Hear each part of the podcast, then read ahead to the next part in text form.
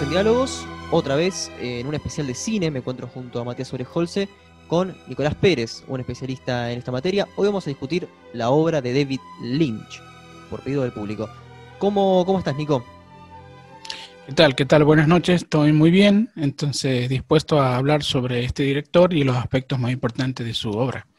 Sí, yo quería decir que, bueno, ya lo mencionamos en, en la edición de Scorsese, pero Nico Pérez no solo es un especialista en cine y crítico de cine, sino también un filósofo, un filósofo muy interesante, y vos dijiste a pedido del público, efectivamente el público se quería, eh, se quedó con ganas de escuchar sobre Lynch, pero también a pedido de Nico Pérez, que además de ser un, gran crítico de cine, es un gran especialista en Lynch y es un gran conocedor de, de su obra, así que vamos a profundizar en este autor. Eh, me gustaría por ahí empezar por lo más básico que es la vida misma de David Lynch, que es una vida muy interesante, una vida muy vinculada a la bohemia de los barrios bajos estadounidenses, eh, una persona que viajó por muchas partes de Estados Unidos, tuvo una vida bastante nómade, y bueno, esta, antes de, hablar del cine, estas zonas de los suburbios estadounidenses influyeron mucho en su estética, y también en los aspectos filosóficos de su obra, en su materia intelectual, el contacto con los beatnik, ¿no? Tuvo, fue percusionista en bares beatnik, tuvo muy vinculado a, la vanguardia estadounidense, digamos, de los 50, 60. Eh, sí, si, vemos el cine en general de Lynch, los 50 son algo, son un periodo muy importante, o sea, siempre se vuelve a ese periodo, por más que, que las películas estén fechadas en otra época, pero la estética es de los 50.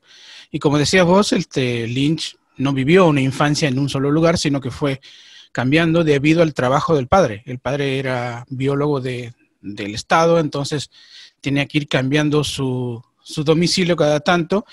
Y eso en Lynch justamente lo que hizo fue darle un panorama, un panorama más común sobre los pueblos, digamos, de Estados Unidos, los que generalmente los más pequeños, y bueno, a partir de esa, de esa experiencia de vida fue que luego pudo construir una, un retrato general de esos pueblos este, en sus películas, ¿no? Entonces, mucho de, de, lo que va a pintar en su, en su arte está basado en su propia experiencia personal.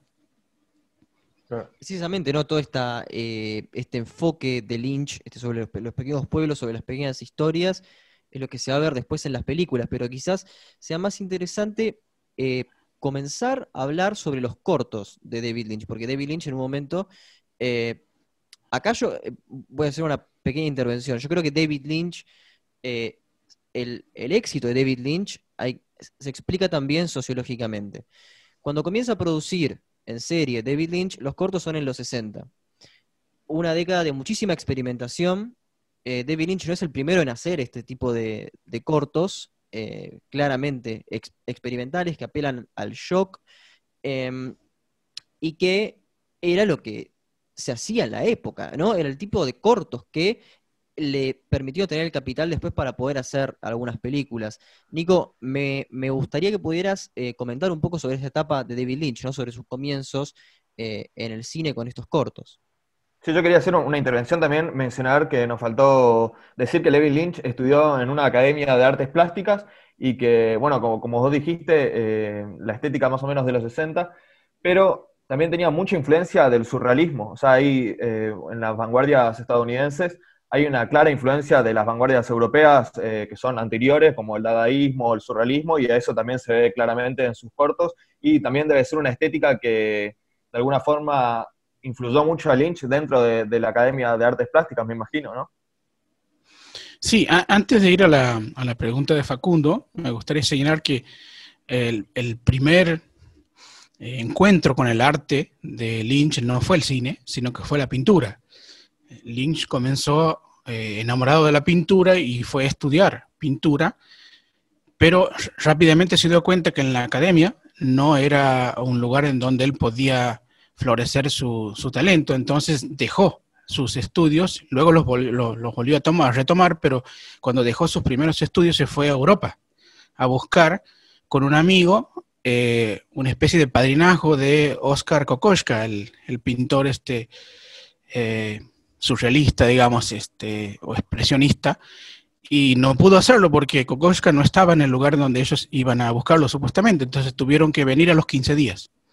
Eh, ese, ese, primer descubrimiento que hizo Lynch sobre la pintura le duró mucho este, tiempo hasta que se dio cuenta que lo que, él, lo que él quería de la pintura es que se moviera. Y ahí entonces comenzó el primer corto que hizo fue justamente eh, un corto que se llama Seis hombres eh, que se sienten mal o que están enfermos, una cosa así, la traducción, que es, un, que es una pintura que se mueve, digamos, es una pintura básicamente que es un loop que, son, son, que dura 56 segundos, que son hombres que van este, sintiéndose mal hasta que vomitan, digamos, y eso va haciendo un loop que las personas podían ver y era choqueante de algún modo porque era como una pintura que se movía. Ese fue lo primero que Lynch hizo para, digamos, para eh, con su proyecto de pintura y cine, y con ese, con ese proyecto fue que consiguió plata, que le dieran una, una subvención para filmar ya los otros dos cortos que son más importantes que estos, que uno se llama El Alfabeto, que es un corto que le hizo en base a un sueño que tuvo su mujer en, ese, en esa época, que era Peggy Lane, y que su mujer dijo que soñaba con el alfabeto. Entonces, Lynch lo que filma es justamente a Peggy Lane, que es la, la actriz del corto, en donde se muestra una especie de sueño, de sueño surrealista, en donde una mujer empieza a eh, soñar con letras, que las letras las acosan, digamos, de algún modo, hasta que se siente tan mal que vomita. Y ese sería el, eh, básicamente el corto, el segundo corto de Lynch que se llama El alfabeto. Y el tercero, que es un, ya es un mediometraje, ya, ya no es un corto, dura un poco más de 40 minutos, se llama eh, The Grandmother, o sea, la abuela, y en este corto tiene una estética que tiene que se remite a los a la época clásica del cine.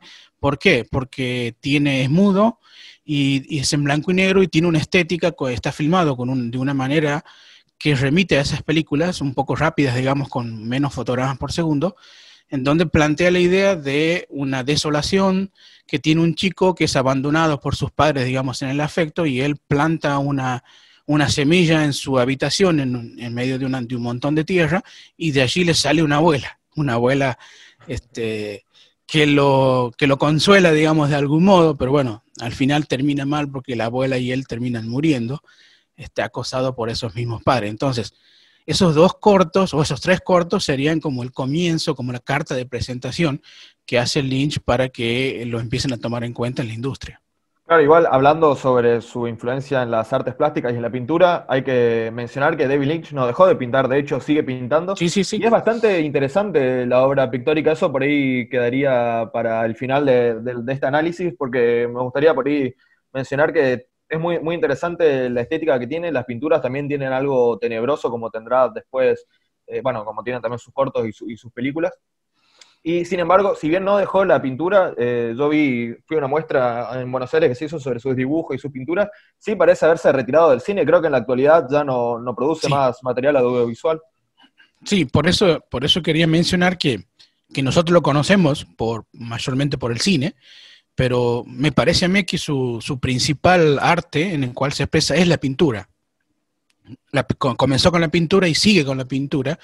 Sin embargo, la etapa del cine parece haber por lo menos hasta ahora terminado o puesto en paréntesis, pero también recordemos que él no solamente hace pintura, ¿no? Diciendo sí, sí, hace también música. Música. Es, música, eh, es muy bueno, muy buena música hace. Y también escribió, bueno, escribió este libro, eh, algo del pez dorado, no me acuerdo cómo, cómo era el título. Eh, Atrapa el pez dorado. No, no, yo creo, siento con algunas cosas que, que se están comentando. Eh, David Lynch no puede ser eh, hasta el día, o sea, si, vamos a categorizar a David Lynch como eh, director de cine, estamos en un error. con ver a David Lynch, o sea, todos los días uno al suscribirse al, canal oficial de YouTube de David Lynch, continúa en esta estética posmoderna, surrealista, sin sentido, y otra vez con lo de los pequeños pueblos. ¿Qué hace todos los días David Lynch? Publica un video comentando el clima, imitando a los clásicos eh, eh, comentadores del, clima. Eh, parece como si fuera una radio vieja, etcétera. Es decir, está reciclando algo de material y lo hace todos los días.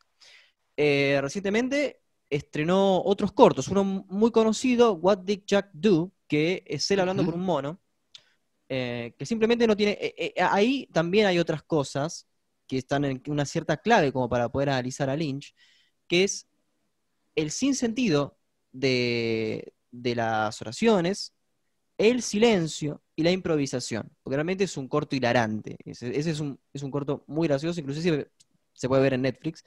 Claro, eh, lo más correcto hubiera sido no decir que se retiró del material, de la producción audiovisual, sino de la gran pantalla o, del cine a gran escala, a pesar de que siga haciendo producción audiovisual underground en YouTube, ¿no?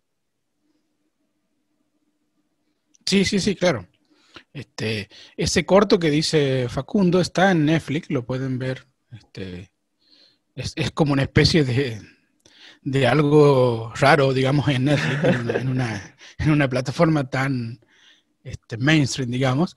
Y sí, ese, ese corto es uno de los cortos que él, que, digamos, que pinta lo que está haciendo hoy en día, que ya no es largometraje, sino más bien esta cuestión, lo mismo que las últimas series las hizo por internet. Antes de que vuelva con Twin Peaks, también hizo varias series en internet. O sea que Internet para Lynch fue una, un modo de expresión que usó mucho en este último tiempo. Como decíamos, que no solo... Un artista eh, clásico en el sentido multifacético, ¿no? Hace... Quería comentarles una rareza. Este, además de músico, es fotógrafo también, por supuesto, hizo exposiciones de fotografías, este, pero también es, eh, fue historietista durante cinco o siete años, publicó una historieta en, un diario que duró mucho tiempo y que se llamaba El perro más enojado del mundo y que eran solamente tres viñetas, dos viñetas, las tres viñetas eran iguales, nada más que las dos primeras eran con luz y la tercera era el mismo perro, pero de noche. Pero todas eran iguales, dibujadas del mismo modo y lo que cambiaba era, digamos, los globos de, de diálogos. Y ahí lo que ponía Lynch era poner globos de diálogos lo que él quería contar todos los días, pero el perro es, es, es lo que los representaba, digamos. Y bueno, con esa tira estuvo siete años publicando. O sea que ah, también se dedicó a la, cuestión gráfica también.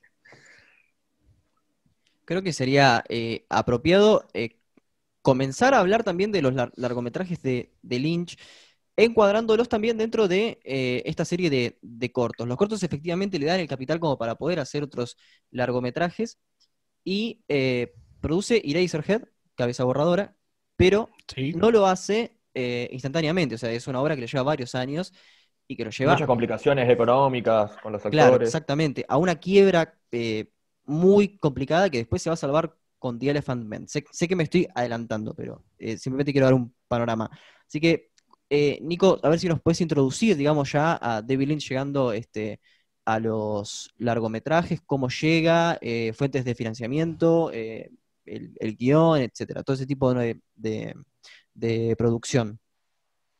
Bien, este Cabeza Borradora es un proyecto de Lynch que comenzó, digamos, a gestarse en 1970. Lynch se había mudado de Filadelfia a Los Ángeles.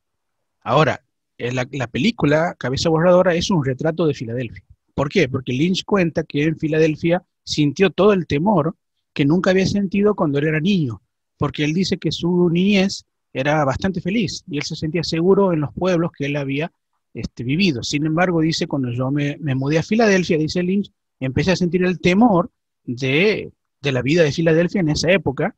Incluso él decía que vivía en un barrio en donde se sucedían tiroteos todas las noches, incluso aparecían muertos. Y dice, e incluso le intentaron robar una vez en su casa. O sea, todo ese temor que Lynch había este, experimentado en Filadelfia es, el, es lo que lo traslada a Cabeza Borradora. O sea, Cabeza Borradora es Filadelfia, digamos, en la mente de Lynch. Pero cuando la filma, ya se había mudado de Filadelfia hacia Los Ángeles. Entonces comienza en Los Ángeles a filmar Cabeza Borradora con, una, eh, con un bono que le da la AFI, la, Asociación de, digamos, de Cineastas de América, Filmmaker, digamos, de América, le da un bono de 10 mil dólares porque él había puesto un guion de 20 páginas y se, pensaba que en esa época una página de guion correspondía a un minuto de cine, entonces pensaba que duraba 20 minutos, entonces le dieron 10 mil dólares. Lo que no sabía es que Lynch estaba pensando en un largometraje, en una hora y media, nada más que no iba a tener tanto diálogo como supuestamente se, se ponía, digamos, ahí en el guion. Entonces se quedó rápidamente sin presupuesto y lo dejaron filmar en las en una especie de, de, no de sótano, de lo que está detrás, de patio, digamos, de, del lugar donde, se entraba la, la, AFI, y ahí estuvo filmando cinco años, cabeza borradora, o sea, filmaba cuando podía, porque recibía plata de algunos amigos o, este, o de algunos, eh, digamos, que querían colaborar, incluso se puso a trabajar, vendía creo, creo que repartía diarios en esa época, entonces con eso también volvía y grababa. Entonces lo tuvo a su, al pobre actor Jack Nance, este, cinco años teniendo con ese, lo, vieron el peinado que tiene Jack Nance, ¿no? Sí, sí, sí. Bueno, con ese peinado tuvo que estar cinco años el pobre porque eh, a veces filmaba un, digamos, dos, tres minutos de película o cinco minutos y, se le quedaba sin plata y tenía que volver a filmar dos, tres meses después, incluso años después. Bueno, de, hecho que la película recién se estrenó en 1976, o sea, demoró bastante tiempo en, filmarse. Y como les digo, era lo que Lynch pensaba o lo que Lynch sentía cuando eh, estaba en Filadelfia. El actor es un amigo de él, Jack Nance, y la esposa de él, este, creo que se llama Catherine Coulson, era este, la que lo ayudaba en la cámara. Entonces Lynch filmaba con, ayudante de cámara, que era la esposa de Jack Nance, y, y solamente un ayudante de sonido que se llamaba Alan, Alan Esplet, que este, lo ayudó a partir de ahí un montón de películas hacia adelante. Porque si ustedes ven la película de Eraserhead, el principal actor, digamos, de la película, además de Jack Nance, es el sonido. Lynch lo que experimenta es con el sonido, todo el tiempo está experimentando con sonidos porque cree que el sonido es lo que le da eh, la atmósfera al film, además de la imagen, digamos. Algo que después lo va a perder un poco, aunque lo va a recuperar, en, por ejemplo, en, en Lost Highway, pero en Cabeza Borradora el sonido, si ustedes se ponen a escucharlo a la película, se dan cuenta que el sonido abruma. El sonido es lo que te mete el miedo todo el tiempo, y eso lo, lo planificó deliberadamente este, este Lynch. Yo creo que hay, un tema con, con Eraserhead que es... Em, a ver, e, es, una película de culto, creo que por las razones equivocadas. Después me, voy a explayar sobre esto, no quisiera hablar ahora eh, demasiado sobre la obra de Lynch, porque recién la estamos abarcando. Eh, pero el tema con el sonido y, el, y todas esas cuestiones eh, se podrían leer de varias maneras. una creo que es como señala Nico, y otra es el temor a la, a la adultez. Por eso el bebé que tiene este, el, protagonista es, una, es un asco, por eso la familia de la, de la esposa eh, es tenebrosa. Es decir, es el, el, miedo a la maduración. Creo que esa es una, es una clave como para poder leer esa película, ¿no? Sí, de hecho Lynch por la misma época eh, había sido padre. O sea, tuvo su primera hija que había, había este, nacido con, unos problemas en los pies, que, tuvieron que intervenirle varias veces. Entonces, de allí también estaba el temor de Lee, no solamente por, por la cuestión esta médica, sino también por cómo mantener a su familia. Lynch no podía filmar una película, la tuvo que filmar en cinco años y él se pensaba en el futuro, diciendo, ¿qué hago yo con una hija y con una esposa en el futuro si no sé cómo mantenerlos? O sea, ¿debo seguir trabajando de repartidor de diarios o debo dedicarme al cine? O sea, todos esos miedos están en la película. Y con respecto a lo que dice Facundo, fíjense que cuando aparece el, el no sé si llamarlo bebé, esa cosa que aparece, digamos, en lugar del bebé, eh, yo creo que la interpretación correcta la dio un amigo que dijo una vez, viendo la película, me dijo mi amigo, ese bebé es el bebé real, es el bebé que, este, que deberíamos nosotros ver. Sin embargo, los vemos de un modo distinto porque estamos evolutivamente capacitados con la ternura para verlo mejor. En cambio, si uno le saca la ternura, realmente los bebés no son tan lindos, sobre todo los recién nacidos, digamos. Y lo que hace Lynch cerca, a mí, Está más cerca de la película de Lynch, ¿no? Ahí eh, incursionó en el hiperrealismo en, en ese sentido. Y claro, además, no solamente era un bebé horrible, sino que era un bebé que no dormía, no dormía nunca y lo fastidiaba con su llanto, a tal punto que la, que la, madre comienza, llega a ir diciendo que no se calla nunca. O sea, esa cuestión de que los, bebés pueden ser eh, un, incordio, digamos, eh, nosotros no, nos atrevemos a decirlo por, una, por esta cuestión, digamos, evolutiva. Sin embargo, Lynch se atreve a decir, esto realmente es un bebé o esto puede ser realmente un bebé, un gran problema para las personas, ¿no? Incluso la, película comienza con, con, la concepción del bebé. Y fíjense cómo, cómo Lynch lo, lo filma. Lo filma con un señor que está en una fábrica y que está moviendo palancas, y esas palancas cuando se mueven es es cuando el espermatozoide supuestamente entra en el óvulo, pero lo ve todo mecánicamente, como si, como si, como si la relación sexual no fuera algo fruto del amor, sino más bien de una especie de impulso, digamos, que, tuvieron los, los amantes en esa época, y bueno, y así concibieron. Claro, es muy similar a la concepción sexual del artista Giger, ¿no? Ajá. Con esa estética llamada eh, biomecánica. Y bueno, también es un artista de, los 70 y en ese sentido se puede entender cierta relación. Eh, Bueno, Eraserhead tuvo muy buenas críticas eh, por grandes directores, si no me equivoco. Kubrick. Eh, Kubrick sí decía que era una de sus películas favoritas. Sí, sí, exactamente. Fue, fue eh, creo que fue proyectada en un cine que fue el único que lo aceptó y que se proyectaba a partir de las cero horas y se convirtió en una especie de, boca a oreja, digamos, en una especie de película de culto que le iban a ver por recomendaciones de lo que les vieron.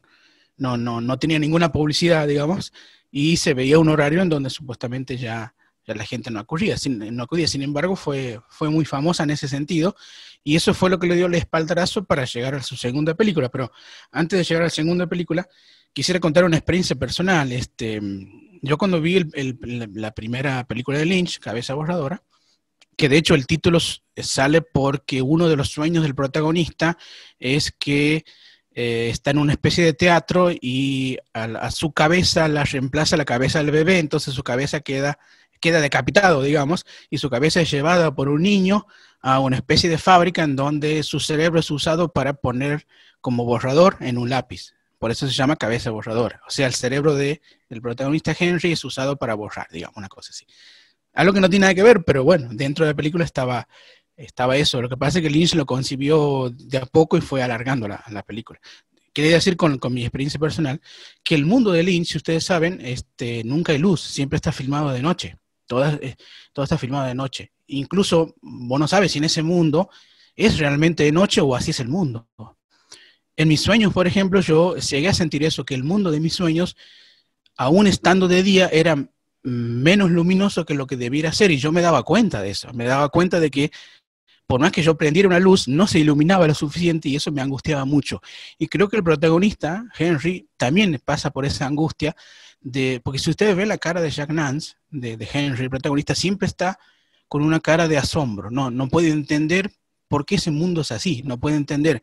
Por qué ese mundo, eh, por qué no hay nadie en las calles, por ejemplo, él está solo siempre con fábricas, por qué la, novia se comporta de ese modo, por qué la cena familiar, esa cena absurda, digamos, a que le da... Una de las mejores escenas de la película. Sí, excelente, bueno, ¿por qué todo eso? Y Jackman creo que no, no, el protagonista no llega a entender, o sea, el protagonista de Cabeza Borradora es alguien tan asustado y tan sorprendido como nosotros.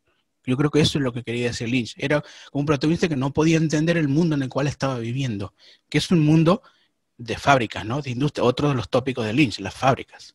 El industrialismo, claro. Además, eh, esto que decía es muy importante porque lo onírico, es decir, la presencia de los sueños y de personajes que sueñan, es muy, muy recurrente en la obra de Lynch e incluso a veces llega a ser eh, parte de la estructura principal de, de, sus obras. Se ve la influencia de sueños, por ejemplo, en Twin Peaks, bueno, en Eraserhead también y en muchísimas otras. Es decir, el sueño es algo muy, muy recurrente y un recurso que, utiliza David Lynch en casi todas sus obras y se ve que eh, personalmente le, atribuye una gran importancia, ¿no? Sí, sí, exactamente. Y lo interesante es que no, te indica cuándo pasa eh, al sueño. Generalmente, si uno ve las películas que no son de Lynch, hay un indicador que se utiliza, generalmente está estereotipado, es un indicador estándar para que uno sepa que está soñando. Por ejemplo, pasamos del color al blanco y negro. O pasamos de una, de una película normal a una película demasiado luminosa. Entonces, si es demasiado luminosa, uno piensa está en el sueño.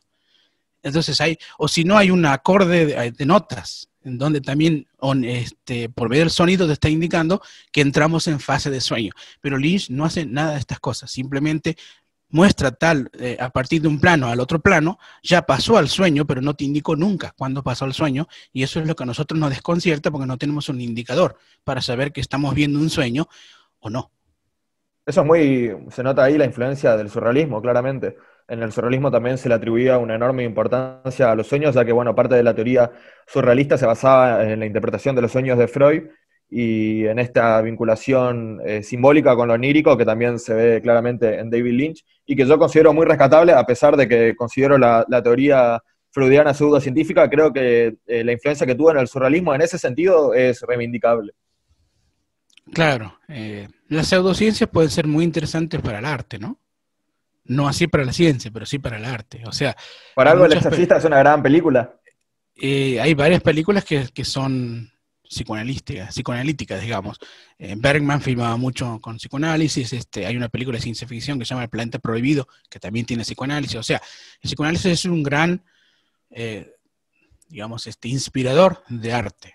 eso es lo bueno, digamos. hay que mencionar una película, una película de Hitchcock. Eh, Vértigo.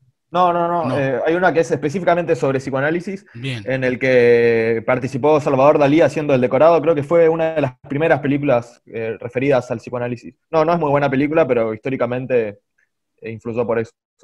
No, creo que es muy importante también situarnos históricamente en Eraserhead. Se estrena en el 76, pero como bien señaló Nico, se empieza a filmar en el 70. estamos viendo acá el desmoronamiento. bueno, en realidad todavía sigue siendo sólido, pero de a poco se empieza a desmoronar el, momento industrial, digamos. Estamos entrando en la fase histórica postindustrial o postindustrialista, como se le quiera decir, eh, de, las nuevas maneras de producción. Y David Lynch se encuentra alienado dentro de todo esto, lo cual es, una suerte de crisis existencialista. Es decir, me voy a dedicar a ser eh, el padre norteamericano que simplemente eh, maquinariamente va a trabajar, no concibe la vida de otra manera. Y además, acá me gustaría eh, dar otra visión respecto a la, concepción del bebé. Está siendo concebido en un mundo en el cual uno tiene predestinado trabajar, permanecer con la misma mujer, etcétera, que es, el, que es básicamente lo que, el sueño americano que en toda la filmografía de Lynch está subyacente en su, eh, en su propia crisis. Eso es lo que se ve en, en Eraserhead, una crisis de ese tipo de vida.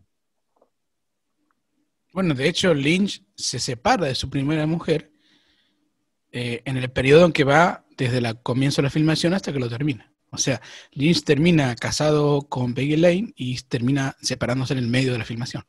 O sea que hasta le, llevó el matrimonio, digamos, eh, esta, esta producción. Creo que ahora sí podemos pasar a The Elephant Man, que bueno, junto a Eraserhead creo que son las mejores películas de David Lynch y sobre lo que hay mucho que decir. Eh, bueno, el, hombre elefante eh, le surge justamente por el éxito de Cabeza Borradora.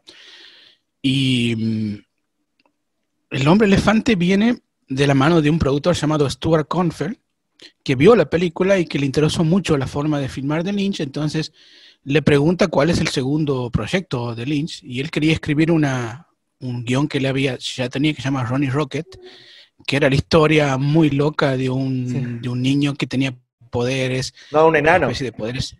Era un enano que tenía poderes, sí, eh, eléctricos, qué sé yo. Entonces Corfen lo mira, conociendo la industria, le dice, mm, parece que no va a andar esto. Entonces Lynch se da cuenta que no va a andar y le dice, bueno, ¿por qué no hacemos una cosa? Tráeme los borradores, tráeme un montón de guiones que tengas ya escritos y vemos elegimos uno.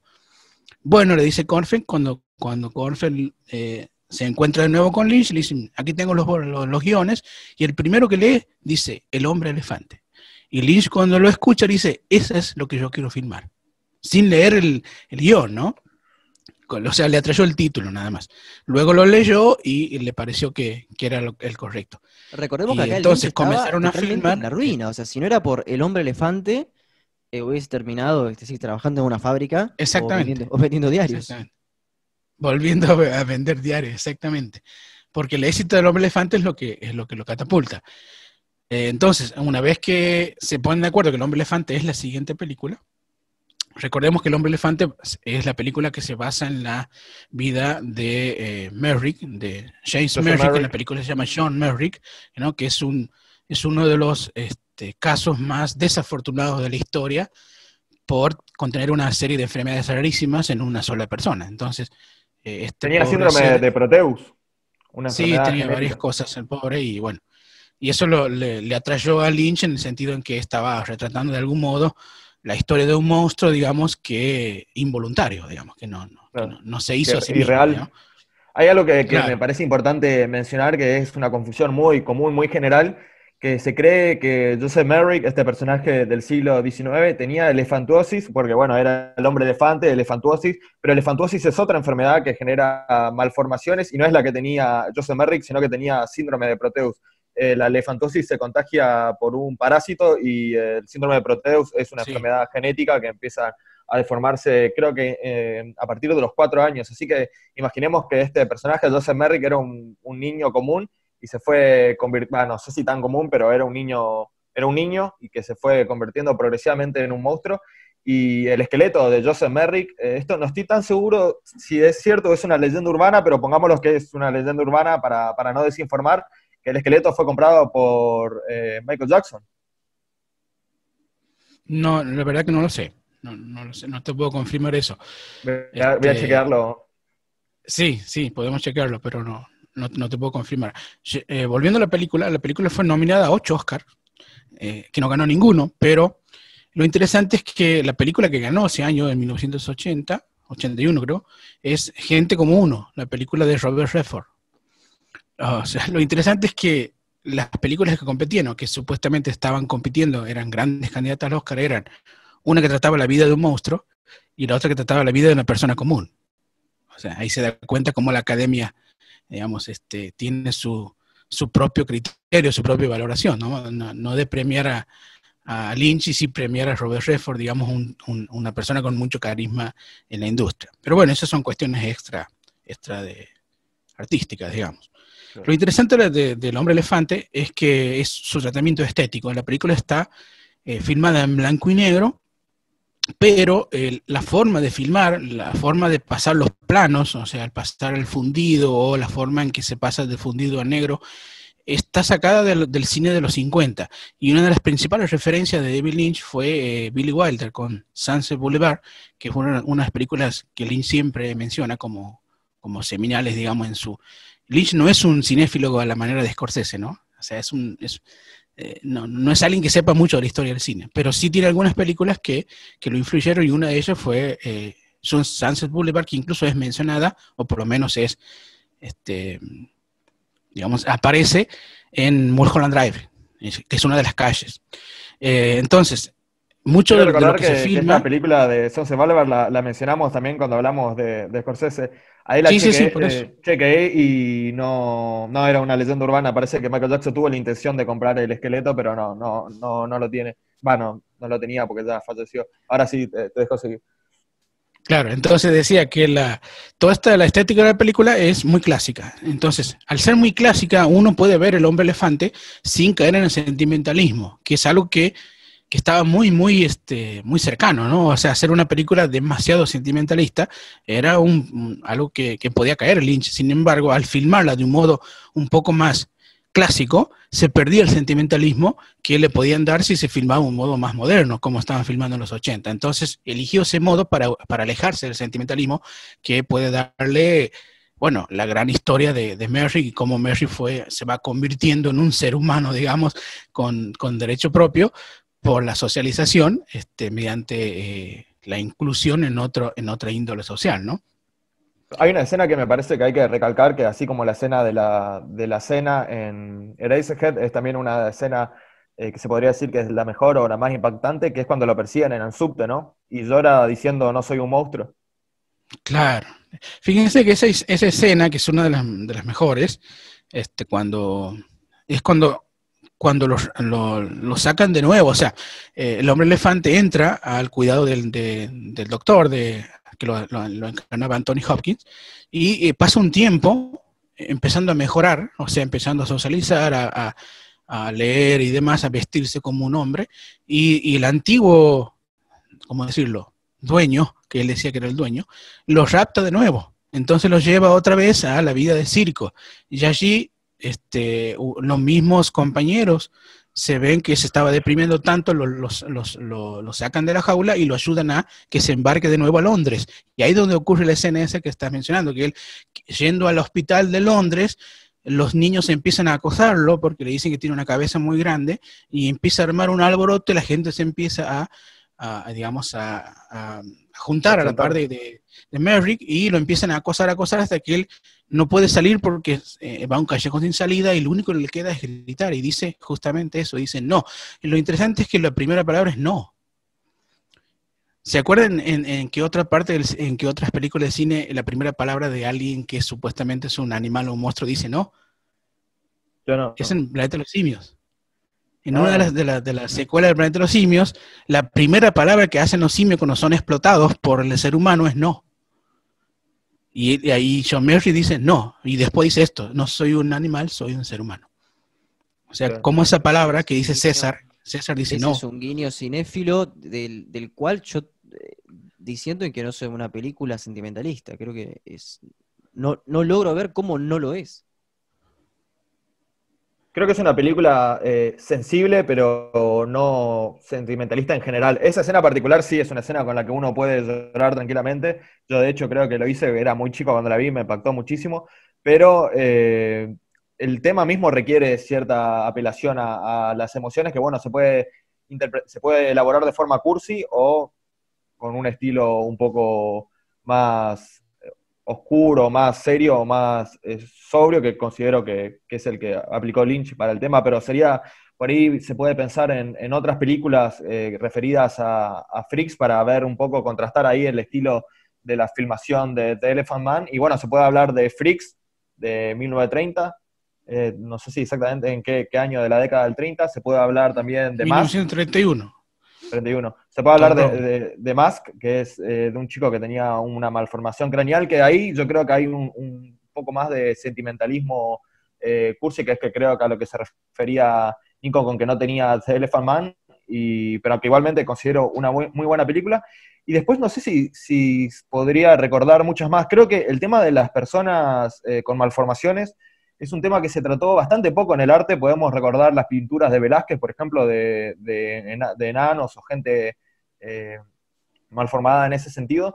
Pero eh, si uno piensa, la representación, por más que sea algo grotesco y llamativo, la representación realista de la vida de personas con malformaciones tiene, eh, está bastante poco representada, siendo que es un tema muy, muy interesante y que uno se da cuenta del valor que realmente tiene cuando efectivamente se encuentra con una persona que sufre una malformación. Lo primero que se me viene a la mente, por ejemplo, cuando veo a una persona que padece estos problemas es la, enorme presión social que debe sentir el hecho de caminar, por ejemplo, por la calle de noche, cruzarse con una persona y que esa persona se asuste, eh, el impacto que puede generar en los niños, como bien eh, señalaba Nico en Telephone Man, eh, es realmente una vida muy dura y que creo que merece que la reflexionemos un poco también sobre el día a día de esta gente y bueno, en el arte creo que queda bastante pendiente representar eso porque bueno, eh, es un tema realmente que, toca mucho la sensibilidad y que permite también pensar no solamente eh, la discriminación a gente con malformaciones, sino la discriminación en un sentido como más amplio, ¿no? La gente que no cumple una norma o la gente que que por alguna razón llama mucho la atención y, o no puede encajar eh, demasiado bien en la sociedad. Y eso es un tema muy, muy interesante y con una gran importancia social, me parece. Claro, eh, quisiera señalar dos, dos, dos, partes de la película que son cuando hay lágrimas. La primera es la lágrima del, del, del médico, Treves, que es la primera vez que lo ve al hombre elefante que se llega a su casa y le dice que le dé una función privada. Y cuando lo ve por primera vez, en la, el primer plano es de la cara de Anthony Hopkins y lo que ocurre ocurre fuera de campo. Y Anthony Hopkins comienza de la nada, del asombro, digamos, de, y de la, del pavor a la, a la especie de, de, ¿cómo decirlo? Como de una mezcla de, de sentimientos, porque inmediatamente llora. Pero la cuestión es por qué llora este, ¿qué pasa? Y yo creo que está llorando por una mezcla de sentimientos, que es, primero, pensar, este, este, este ser humano, ¿cómo vive? O sea, ¿cómo puede eh, vivir todos los días este ser humano? Segundo, ¿cómo la naturaleza puede ser tan cruel con, con alguien? Y, tercero, una compasión de decir, ¿cómo hago para ayudarlo? Y esas tres cosas me parece a mí que se conjugan y él no, puede decir nada, simplemente llora. Ese es, me parece un punto muy interesante. Y luego él, cuando, cuando lo, atiende por primera vez, eh, confirmo esto que estoy diciendo porque cuando, lo atiende por primera vez, eh, mirándolo de arriba, cuando se, cuando se sube la carreta, le dice, es un completo idiota. Idiota es un término muy técnico de la época, ¿no? Quiere decir algo... Eh, técnicamente que decir que algo, alguien que tenía un problema mental, dice, este es un completo idiota, o rezo a Dios que lo sea. Porque él suponía que si, fuera consciente, esta persona sería un, tormento in, inenarrable. O sea, él no podía imaginarse cómo alguien consciente podía sufrir lo que sufre. Y eso es lo que después se da cuenta que él no era un idiota. Al contrario, era muy inteligente. Exactamente, era una persona que tenía toda conciencia, pero parece que había un mecanismo de defensa en él que cuando era sometido por otros, su mente se retraía a tal punto que ya ni hablaba. Y él comienza a hablar solamente cuando lo tratan bien, cuando lo tratan como un ser humano. Y la segunda lágrima es de él yendo a la casa de la esposa del médico, cuando la, esposa al verlo hace como un, un, gesto entre también compasión y horror, y ese gesto eh, no, no sale de ahí, pero uno lo, nota. Y lo, y lo, trata como una persona normal, usted cómo está, Mr. Murray, se encuentra bien aquí, y él empieza a llorar. ¿Se acuerdan de esa escena? Cuando él empieza a llorar, le dice, yo nunca pensé que una, una mujer tan hermosa como usted podía hablarme de esta manera.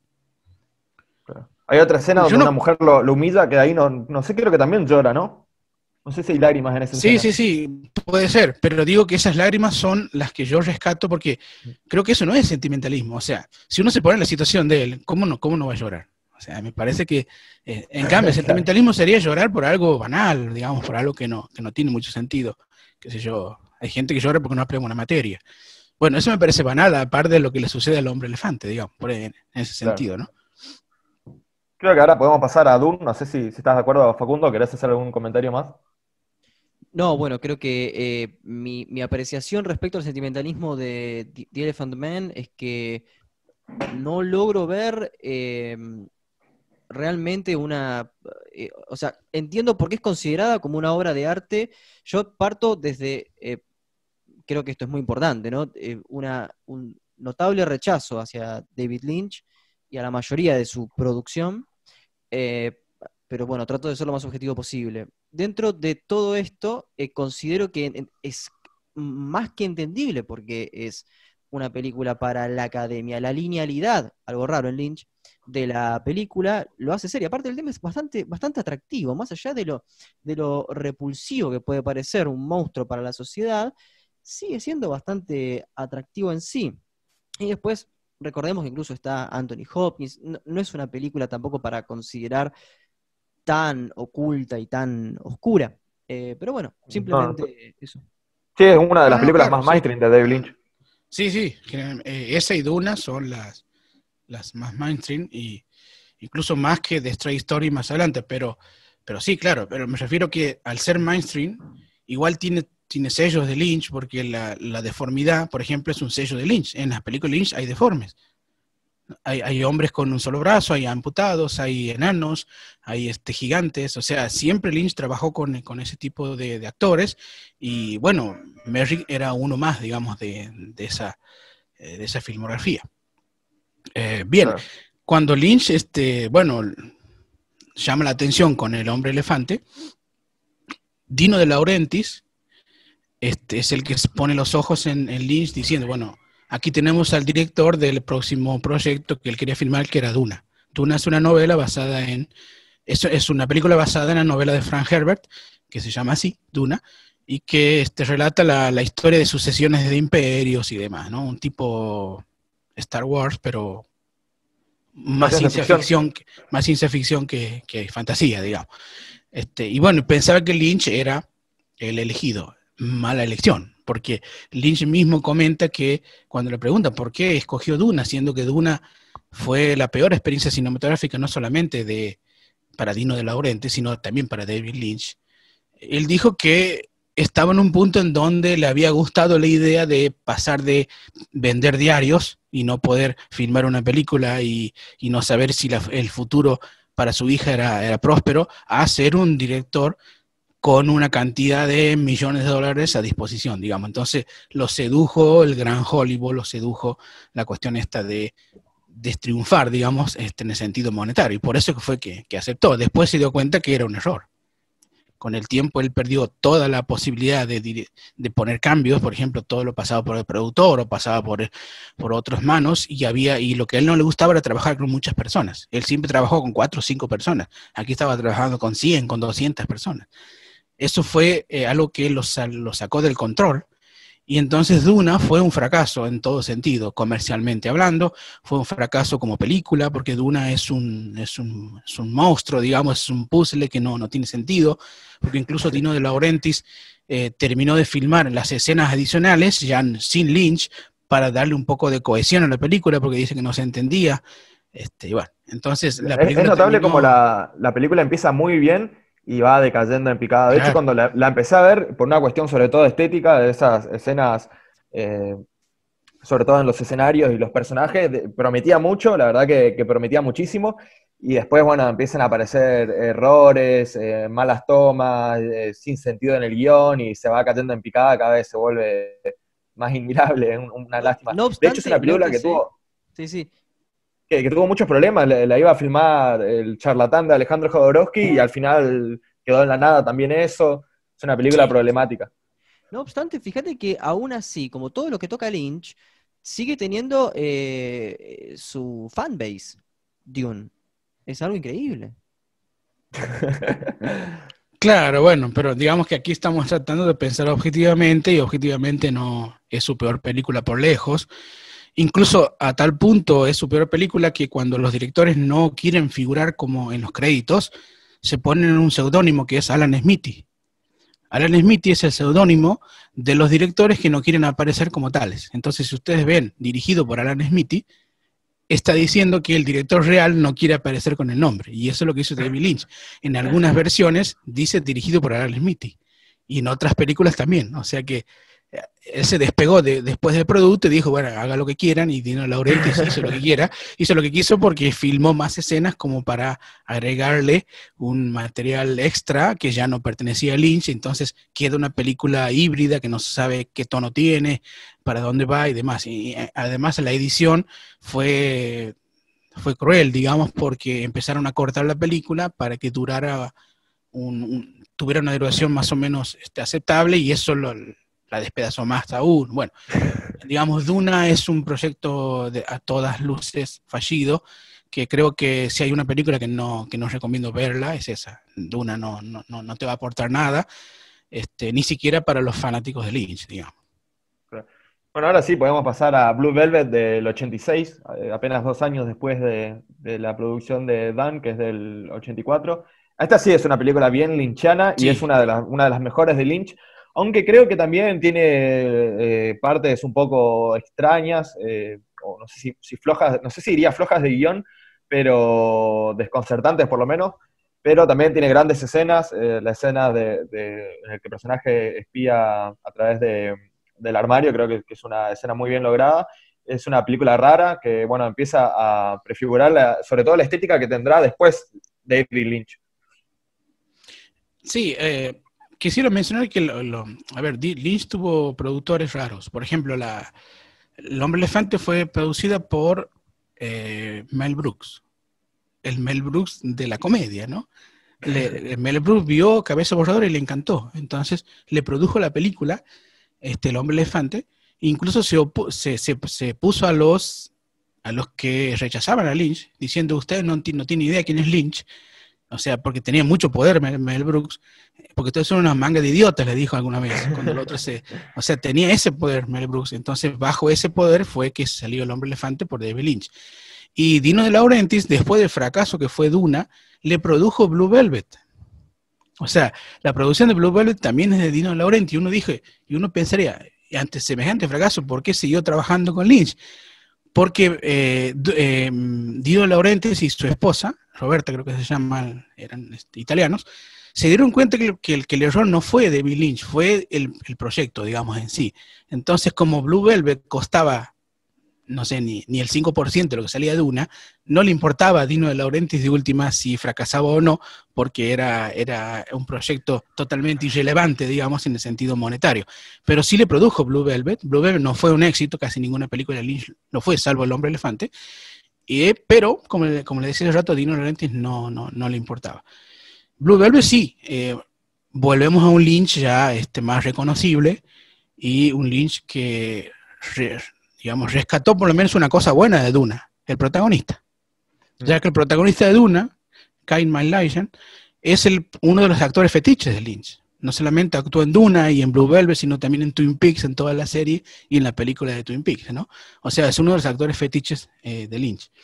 Y para contar más o menos la historia, se trata de un pueblo que se llama Lumberton, y como decía Facundo, esto de, de que hoy en día se dedica a grabar eh, como, como si fueran radios de clima. Bueno, la película arranca con, un, con, con, alguien que dice exactamente lo mismo. Hay un cantito medio de los 50 que dice eh, pinos, pinos, pinos, este, y sierras, y, ahí dice Lamberton, como diciendo, no puede haber más, no puede existir más pinos y más sierras que en Lamberton, porque Lambert es como eh, aserrador o una cosa así, y Tom suena como a pueblo, ¿no? Es como el pueblo de los aserradores, una cosa así. Entonces lo, hizo a propósito esta cuestión. Lo interesante de, Blue Velvet es, bueno, varias cosas, pero el comienzo me parece una de las mejores cosas que tiene la película. ¿Se acuerdan cómo comienza? Sí, yo creo que hay que hacer un podcast directamente de Blue Velvet. Acá yo creo que es la primera obra magistral de David Lynch que comienza también la relación con Angelo Badalamenti. No pensemos la música de David Lynch, sino Angelo, Angelo Badalamenti. Exactamente.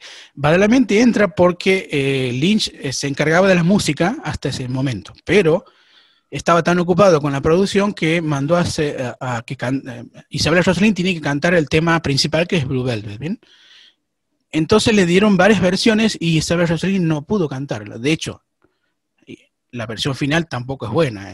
Rossellini no canta bien, pero es más o menos aceptable porque un amigo de Lynch le dice, yo tengo un músico que podría ayudarte, y era Angelo, Angelo Badalamenti, ¿por qué no no pruebas? Entonces Angelo vino, trabajó con Isabella Rossellini y logró esta versión en piano, que solamente es piano y voz, que pudo cantar, digamos, Rossellini. Entonces Lynch le dijo que, admirable cómo en pocas sesiones eh, pudiste hacer cantar a, Rossellini, ¿por qué, no te, ¿por qué no te encargas de toda la música de la película? Y a partir de ahí, Angelo Badalamenti entró al team, digamos, de Lynch con la música que hizo de aquí en adelante, ¿no?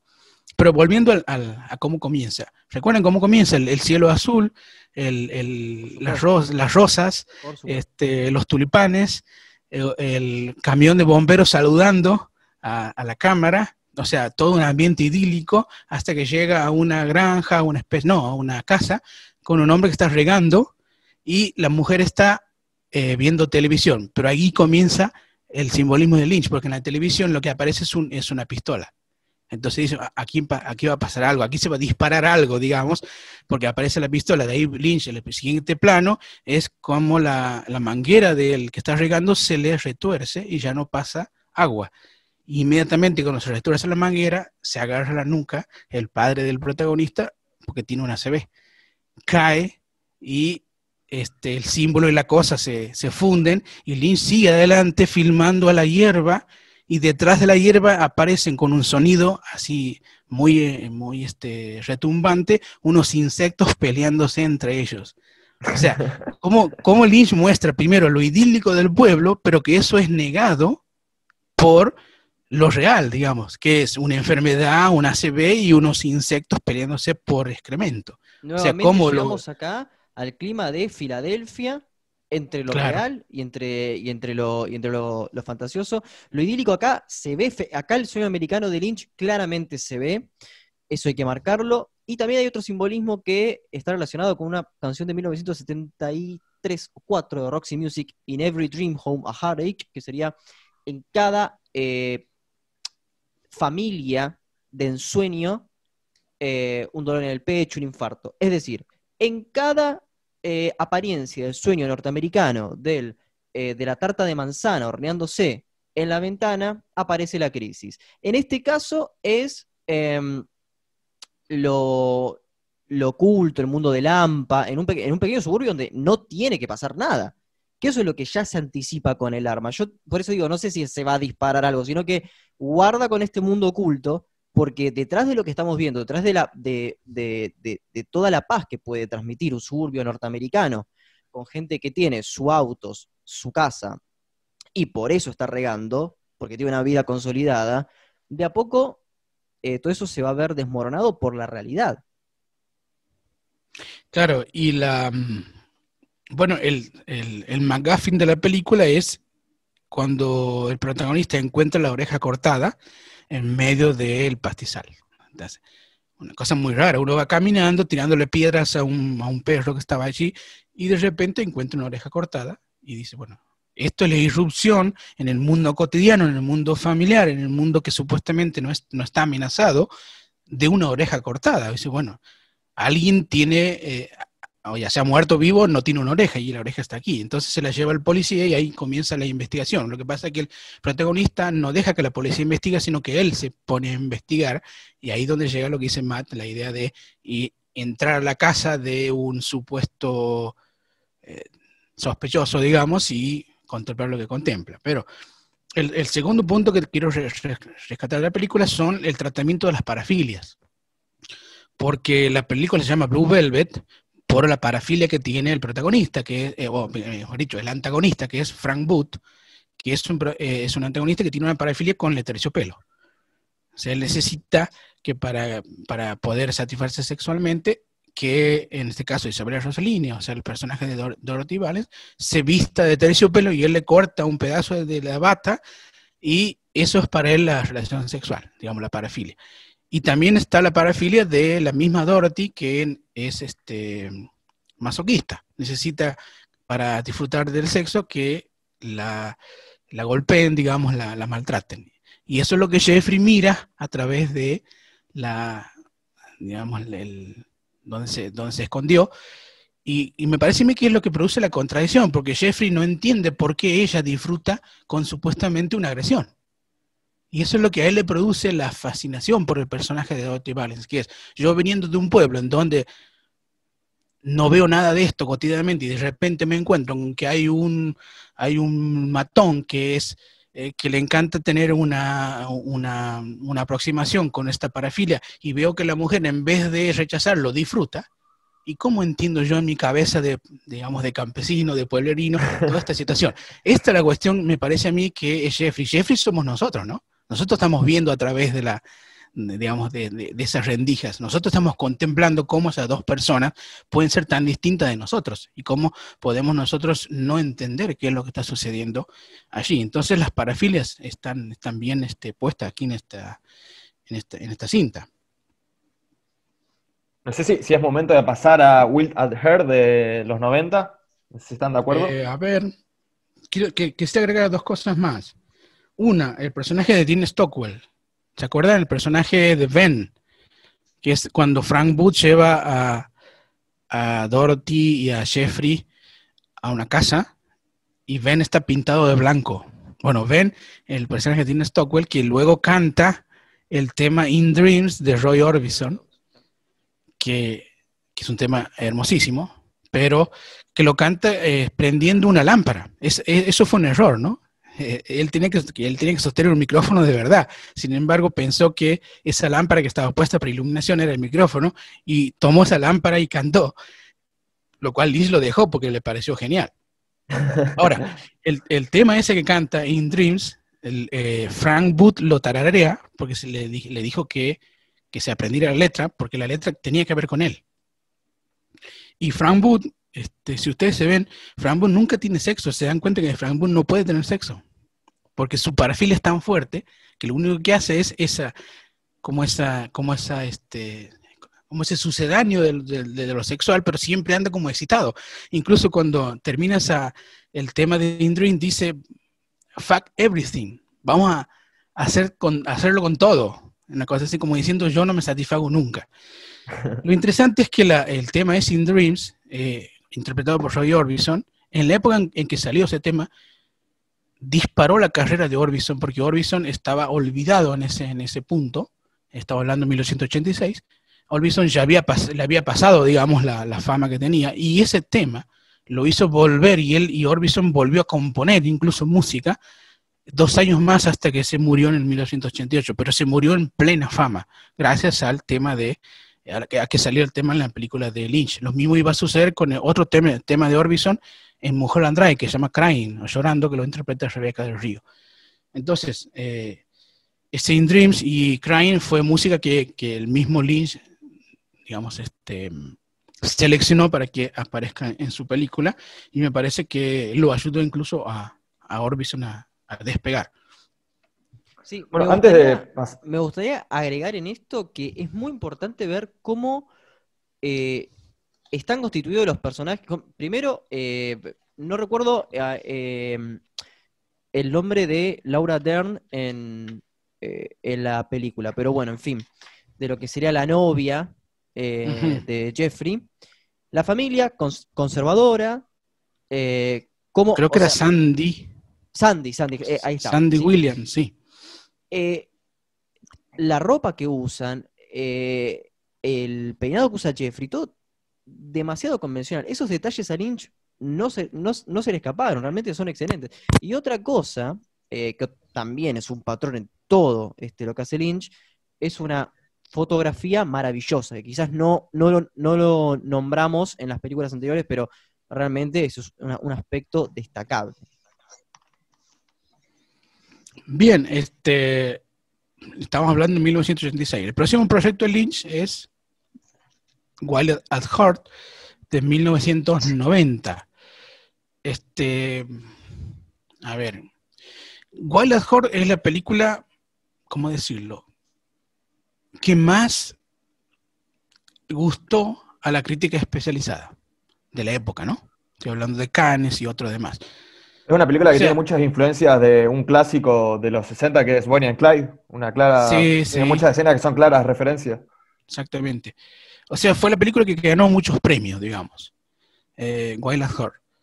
No sé si porque Lynch ya era alguien que se consideraba dentro de la academia que ganara un premio. Y bueno, le tocó esa película, que podía haber sido cualquier otra y quizás igual le hubieran dado el premio. Entonces, a veces los premios no, no dicen nada. Eh, esta película creo que es el guion, que es un guion que escribió con, no me acuerdo si es con un, escritor, que es llamado Barry Gifford, que fue el que escribió la novela original y que después colaboró con el guion con, con Lynch y haciendo el guion de, Corazón Salvaje. Corazón Salvaje a mí es una película que no me termina de gustar. a mí tampoco. No me gusta la estética que tiene me parece demasiado subrayado todo, me parece que, mm, no sé, que no va a ningún lado. Todo... ¿Cómo? Es una película que no va a ningún lado, no, está bien estructurada, una trama atrayente. No, no pasa nada. Exactamente, y. No tiene suspenso, digamos. Y creo que, que, no sé, es, es, sobrevalorada en este aspecto por los premios. Me parece que no es una gran película de Lynch. Y aunque tiene algunos, algunos aspectos que me parecen rescatables, pero no toda la película. Exacto. Sí, quizás porque es una de las primeras películas de Lynch que tiene, bueno, estrellas como Nicolas Cage o William Dafoe. Quizás por eso fue también muy, muy reconocida. Sí, incluso una de las cosas que menos me gusta en la película es Nicolas Cage. William Dafoe sí está bien, ¿eh? Sí, Willem Dafoe sí está muy bien, pero Nicolas Cage haciendo de una especie de Elvis, este, digamos de los 90, hablando como Elvis y no sé, no, no me termina de cerrar a mí. Sé que, sé que parece humorístico o que, o que tenía el sentido de ser humorístico, pero a mí me, da grotesco, no, no, no me gusta.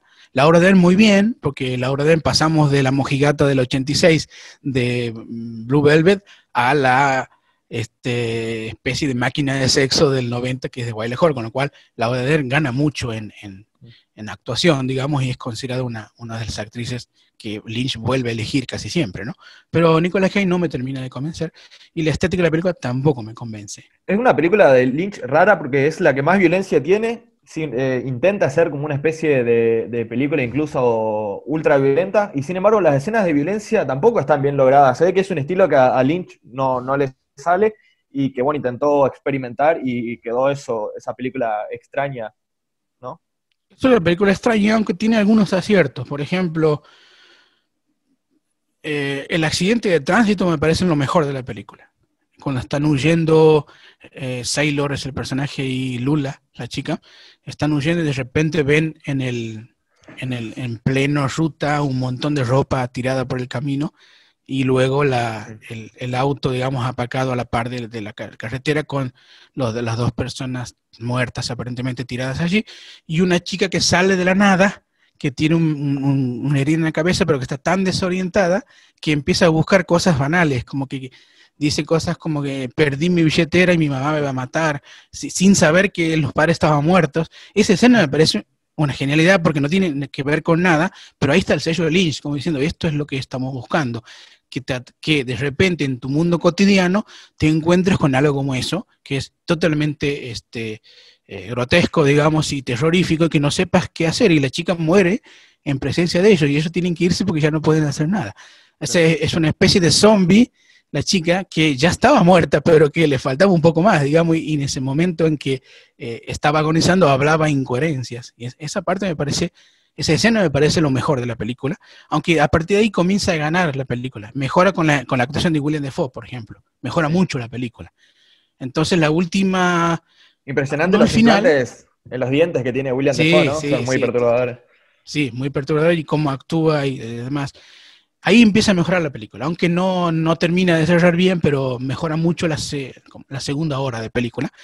Este, porque incluso la violencia es mejor, el, asalto a un banco me parece que está bien, está logrado, eh, más parecido a un western, digamos, de Sam Peckinpah, que a la película de Lynch, entonces ahí cambia. Y fíjense que al final cuando cuando él, cuando Sailor deja a Lula supuestamente para que ella tenga una vida mejor con su hijo, la escena esa de, de cowboy que él va caminando por el medio de la calle y le van saliendo un montón de, de, sí. De, de matones. Digamos, de, matones y que él se hace el malo y lo derriban de, una trompada y ahí se da cuenta que en realidad tiene que ser bueno, entre comillas, como diciendo, ustedes señores este, tengan un gran día, yo me voy, y ahí donde vuelve con Lula. Bueno, ese final también es medio raro, pero bueno, em, yo creo que el final es... Que aparece una, baja una especie de, de santa, ¿no? En el cielo. Sí, sí, la bruja buena. La bruja buena, porque antes aparecía la mala en, sí. en la autopista. Hay una referencia al, al, al, Mago de Oz. Sí, exactamente. Mago de Oz es una de las películas que Lynch siempre está, está intentando este, homenajear. Y esa escena final yo creo que es un chiste de Lynch, es como decirle, esto es lo que ustedes quieren que termine así, listo, va a terminar así con el protagonista cantándole Love Me Tender de, de, de Elvis a la protagonista, listo, y bueno, se besan y ya está, terminó bien. No Hay varias cosas que, que, prefiguran la estética que va a tener después con Lost Highway, bueno, esa escena del accidente que dijiste, de, de la ruta de noche, ahí empieza como a, a, aparecer esa estética que después se pulirá en una película muchísimo mejor y otra, una de las mejores de Lynch, que es eh, Lost Highway. Los Highway es del 1997. O sea, mm, estamos hablando, pero antes de los Highway está Twin Peaks. Sí, sí pero antes, antes de ir a Twin Peaks, hay, hay, hay una escena sí. que hay dos cosas que son bastante eh, curiosas en toda, en toda la película. Eh, no, no, entiendo por qué David Lynch está tan eh, apegado a una banda insignificante como Power Mad o algo por decir, que, que encima existió. Eh, es demasiado coyuntural eso. Es como si la, la, banda del momento fuese elegido para esa película. Efectivamente, algo le vio Lynch, algo de, de, de, esa cuestión de diálogo entre el, el, metal que estaba en su apogeo en ese momento y de diálogo con el rock and roll de los 50 algún nexo le vio, porque efectivamente hay una escena bastante eh, curiosa, que es que en pleno recital de rock, donde hay violencia, donde hay este, transpiración, Nicolas Cage se pone a cantar un tema de Elvis. O sea, algo, algo, ahí, alguna conexión vio Lynch, pero creo que la elección de esa banda de heavy metal y la constante mención a eso creo que no, no aporta mucho. Bueno, en la escena antes del, del, accidente suena Chris Isaac. Y Chris Isaac con el tema Wicked Games, que fue un tema que otra vez fue este, lanzado en 1990, antes de la película Wild at Heart, pero después de la película, por, sonar en la película, se convirtió en un tema mundialmente famoso, multipremiado y entró en el Salón de la Fama, una cosa así. O sea, otra vez porque Lynch lo puso en su, en su película. Y incluso él después grabó un video nuevo a Chris Isaac con el tema Wicked Gay. Eso también nos dijimos que Lynch también hizo videos musicales, ¿no? De Michael Jackson, de Nine, Inch Nails, de este, bueno, Chris Isaac y otros más. que es el momento de hablar de Twin Peaks. Eh, a mí Twin Peaks me parece, esto Facundo seguro va a estar de acuerdo conmigo y Nico no, me parece una serie muy sobrevalorada. Yo no pude pasar de la mitad de la segunda temporada. Me parece que la primera temporada está bien, pero no, no, le, exageraría tampoco su relevancia. Me parece que tiene muchos elementos contradictorios. Por un lado, el estilo de Lynch, eh, por otro lado, el estilo de una especie de novela yankee eh, pseudo humorística con un humor muy tonto. Eh, los personajes me parecen todos muy tontos, a pesar de que hay personajes interesantes como la mujer del parche en general.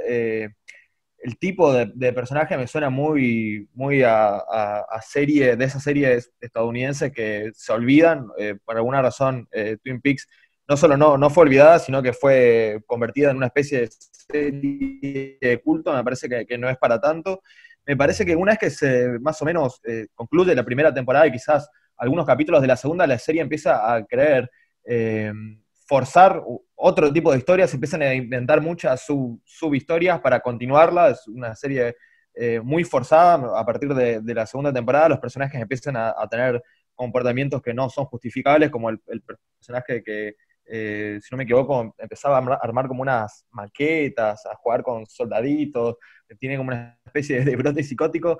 Eh, a partir de ahí ya me parece que, la serie decae muchísimo y se, se, vuelve muy mirable. Sé que Nico es un gran admirador de, de Peaks y me gustaría ver eh, cuáles son las razones. Mm, bien, Twin Peaks este, está asociada a la colaboración entre David Lynch y Mark Frost. Mark Frost es un escritor que ya era ducho, digamos, en el tema de la televisión, que a veces ya lo tenía en otros planes. Entonces, en esa colaboración de ellos dos surge la idea de, Twin Peaks.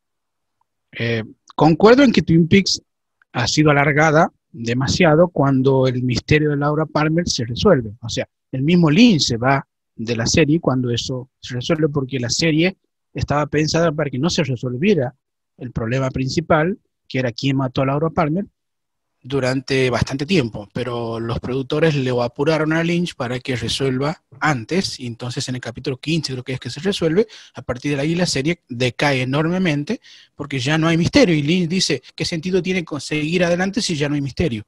Lo que te impulsa a seguir viendo es el misterio, el misterio es lo que nos impulsa a seguir viendo, pero si uno ya sabe que está resuelto, no tiene ningún sentido seguir. Y tenía razón Lynch, la serie cae enormemente después de que se resuelve el misterio de Laura Palmer. Este, ¿Por qué la serie es importante? Porque fíjense los productos que salieron después de Twin Peaks, eh, productos como X-File, por ejemplo, y otros productos centrados en cuestiones paranormales, antes de Twin Peaks no existían esos productos.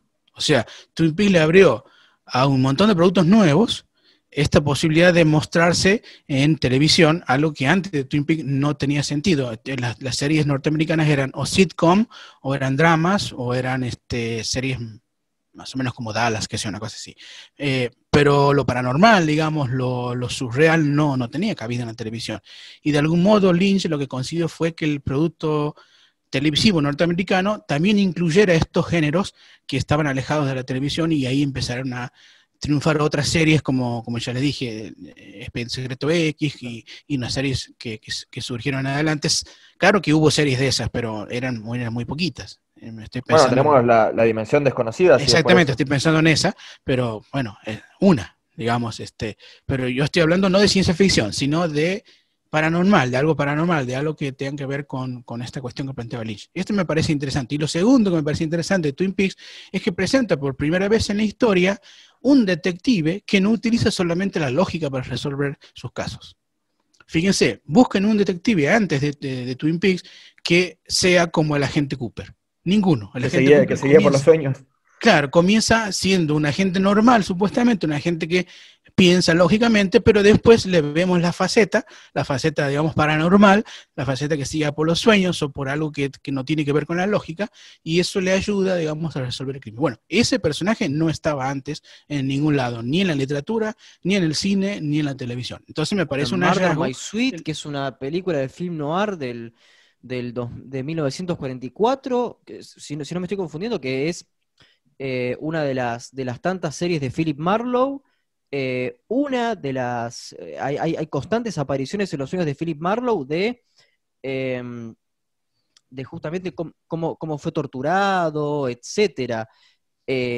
No podría afirmar que, no haya detectives que no hayan dirigido por la lógica, inclusive en. Bueno, ahora se me, se me escapó la película también. Em, bueno, después, ahora prometo buscarla, pero hay, otra película donde, eh, muy menor, también de film noir, de 1945, que son películas efectivamente de detectives.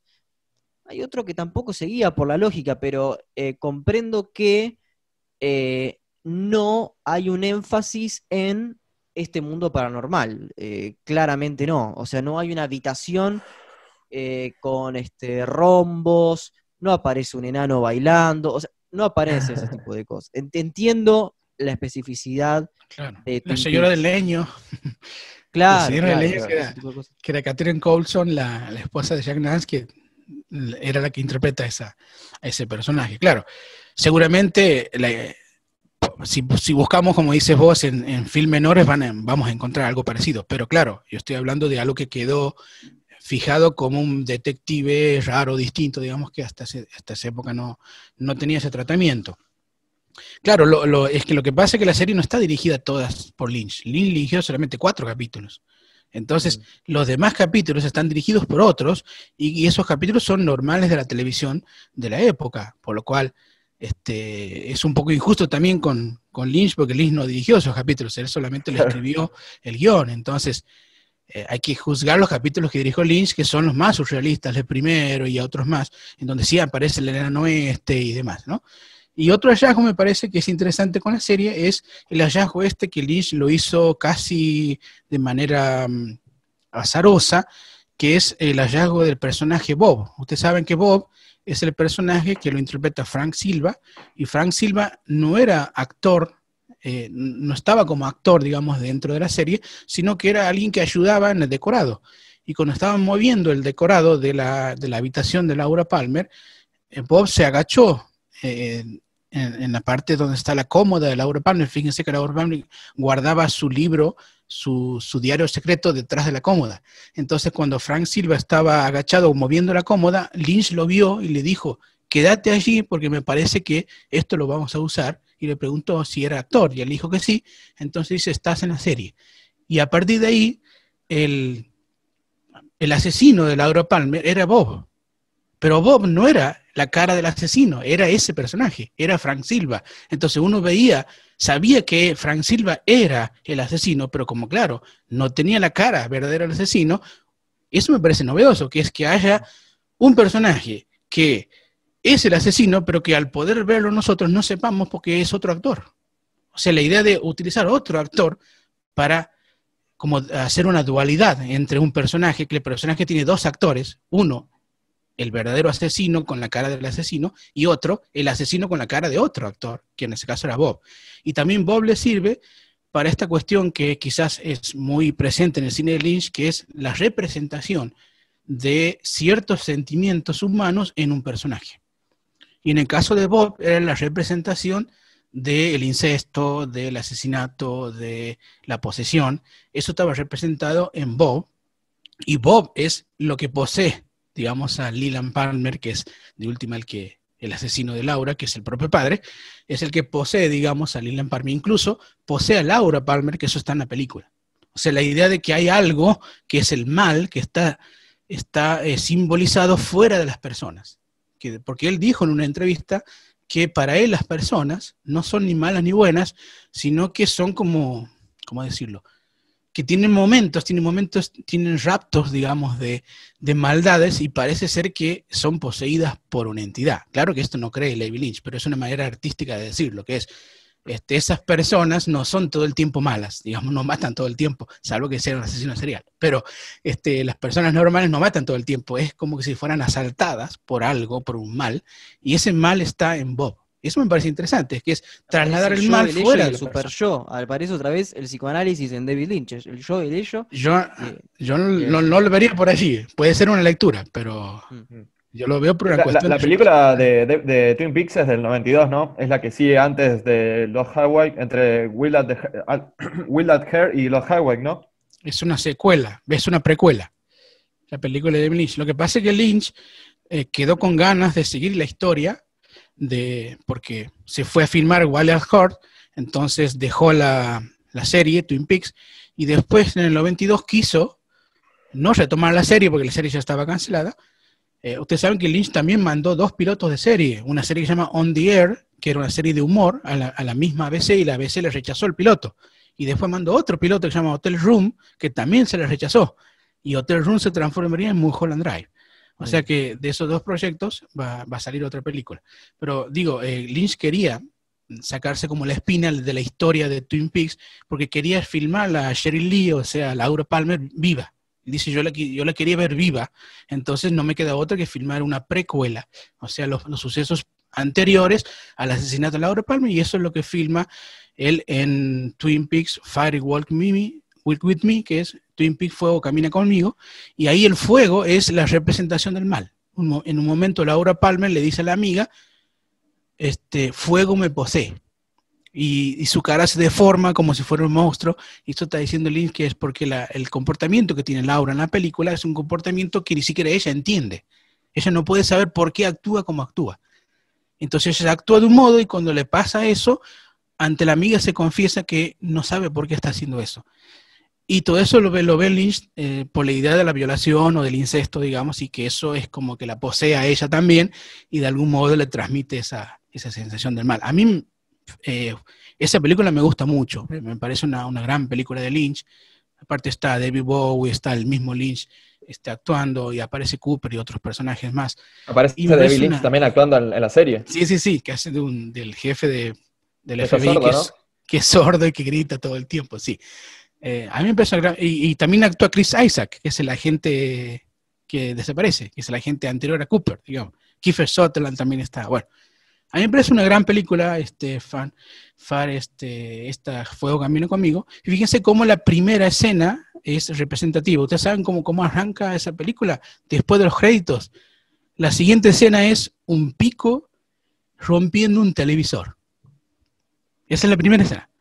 O sea, es una declaración de Lynch diciendo, me alejo de, la, televisión. digamos, me alejo de Twin Peaks en la televisión y esta es mi, mi visión de Twin Peaks, pero en el cine. Como diciendo, aquí no van a encontrar, como decía Facundo, todos estos diálogos tontos, todos estos personajes que hacen chistes. Aquí no hay chistes, no hay cuestiones que estaban en la serie, que eso es de televisión. Aquí es cine y en cine yo te voy a dar lo más duro, lo peor, digamos. Y, de, hecho, la película es muy dura, es una película este, demasiado cruda, digamos, y que no tiene, y se aleja totalmente. Por eso que la gente que le encantó la serie no le gustó la película. Porque claro, tiene otro tono muy distinto. Porque no Lynch. porque no entiende Lynch que dijiste del comienzo de la película me hace acordar a una frase de Gaspar Noé que citaba eh, un perro andaluz de Buñuel y decía que los comienzos de las películas siempre tenían que ser impactantes y fuertes porque de esa forma se atraía la atención y bueno, uno podía desarrollar a partir de eso una historia. No sé si recuerdan, un perro andaluz comienza con un cuchillo cortando el ojo de una mujer y esa fue una de las, de las referencias principales de Noé.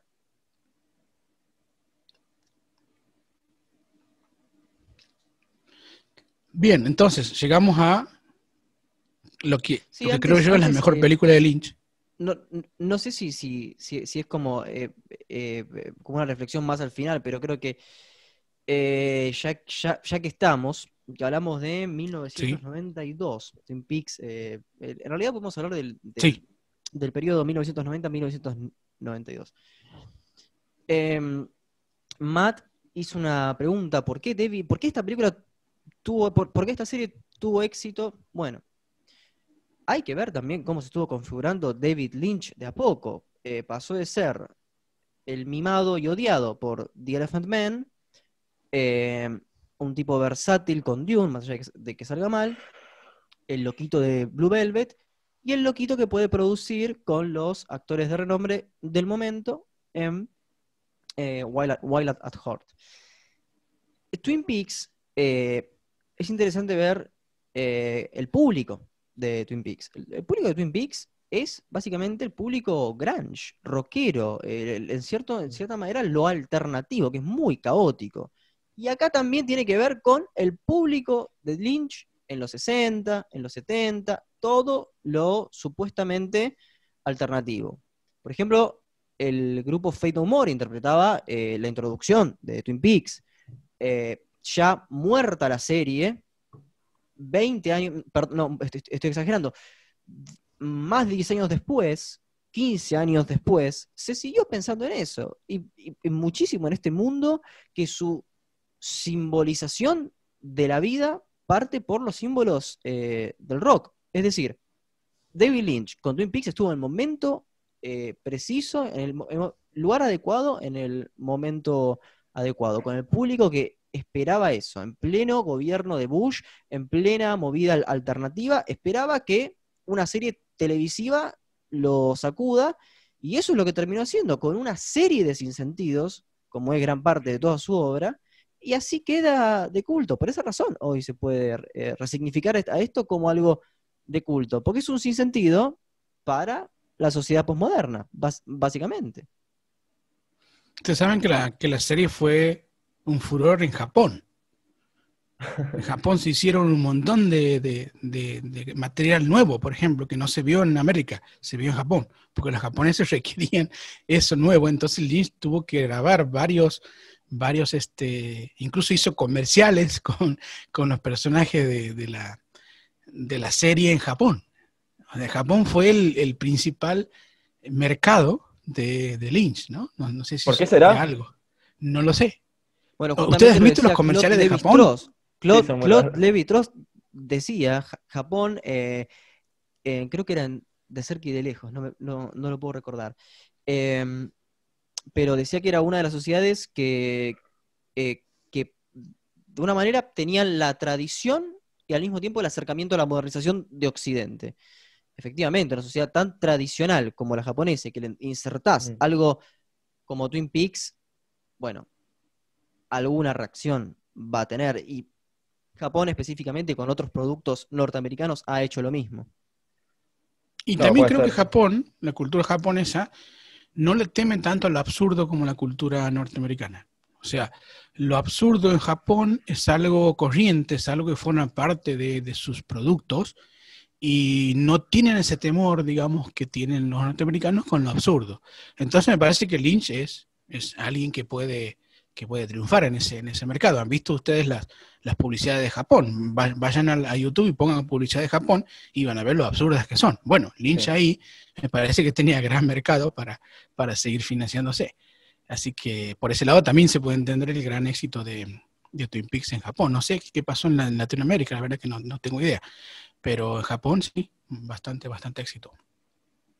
Sí, en Latinoamérica creo que eh, la pegó mucho en las últimas décadas por una cuestión de que se puso de moda la nostalgia. Creo que eso tiene muchísimo que ver. Y bueno, los jóvenes alternativos, como decía Facundo, en esta tipo 2010 en adelante, vieron en Twin Peaks, digamos, la representación de muchísimas eh, cuestiones nostálgicas, porque la serie misma es nostálgica, no es una serie que también en, una, eh, en los 90 precisamente, sino que parece tener una estética anterior. Eh, en este revival de la nostalgia también se valoró mucho a Twin Peaks. Ahora me gustaría hablar de, de Lost porque acá así empieza, vuelve para mí el estilo del, del David Lynch de Blue Velvet, y es una de las obras mejor logradas para mí, eh, yo pondría en mi top, ya me adelanto a la conclusión, pero lo digo ahora, pondría en mi top eh, de, eh, David Lynch las dos primeras, Blue Velvet, Lost Highway y Mulholland Drive. Esas para mí son las más rescatables, las que recomiendo ver. Después el resto no me termina demasiado de convencer, pero esta puntualmente sobresale por su ambiente tenebroso, pero es una película de terror que no sé si fue intencionalmente de terror, pero el ambiente que genera es muy, muy, eh, como dije, tenebroso, muy terrorífico, y que tiene como, bueno, estuvimos mencionando escenas destacadas. Esta película sí que tiene muchísimas escenas destacadas, eh, escenas que, perturban mucho. Perturbadora creo que es la, mejor palabra para describirlo.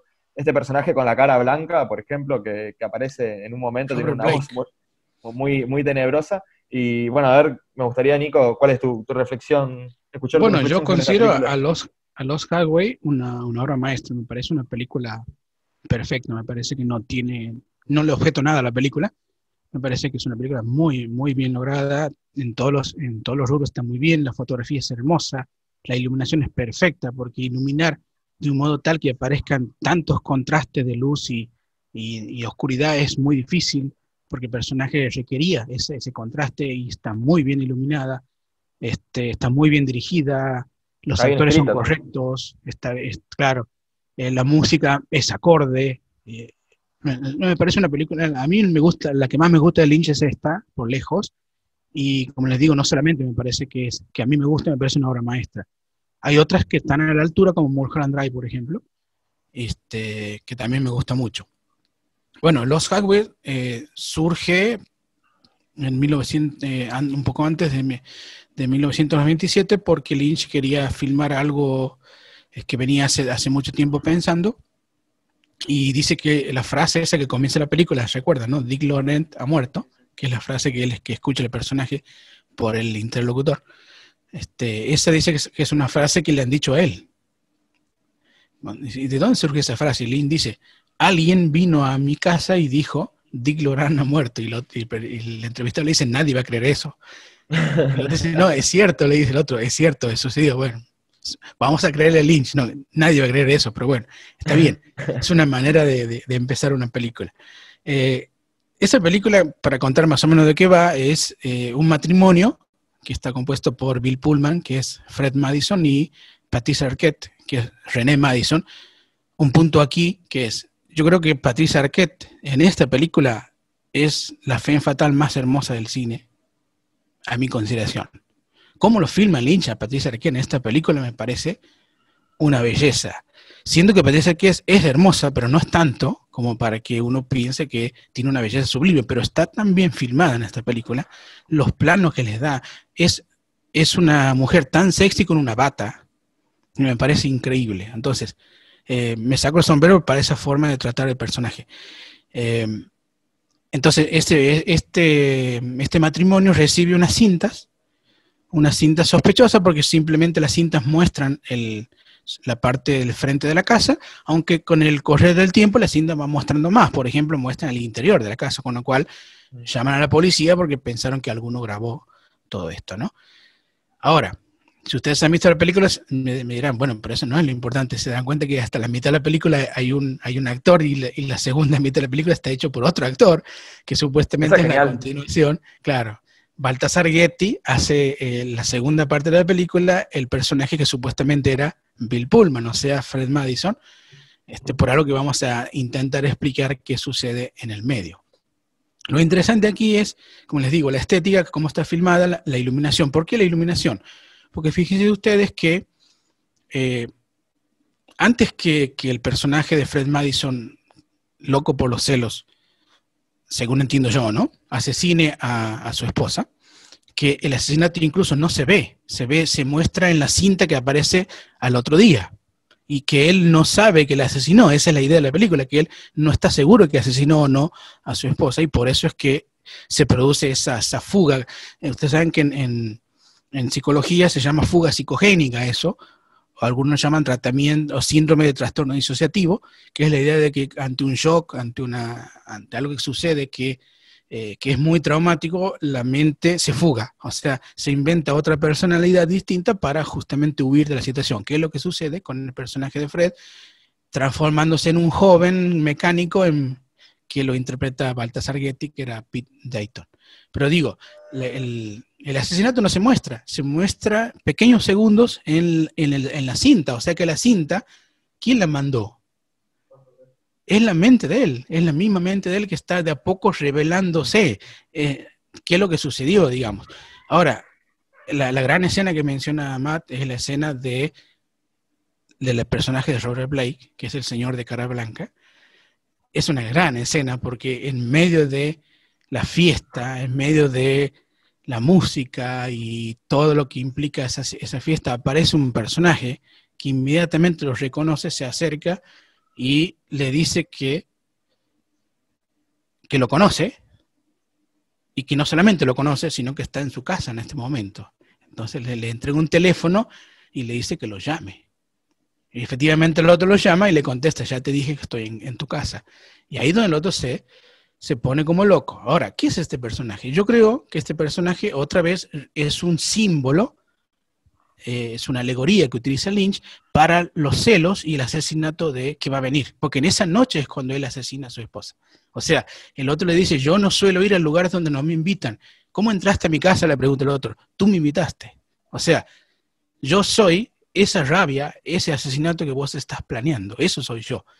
Por eso soy como soy. Soy más petizo que vos. La idea de Jekyll y Hyde, ¿no? La idea de que Hyde es más petizo que Jekyll porque la maldad humana se alimenta menos que la personalidad, digamos, normal. Entonces, Hyde era más petizo que Jekyll. Fíjense que este hombre es más petizo, es un hombre bastante petizo, y que fíjense que aparece en las escenas en donde hay asesinatos.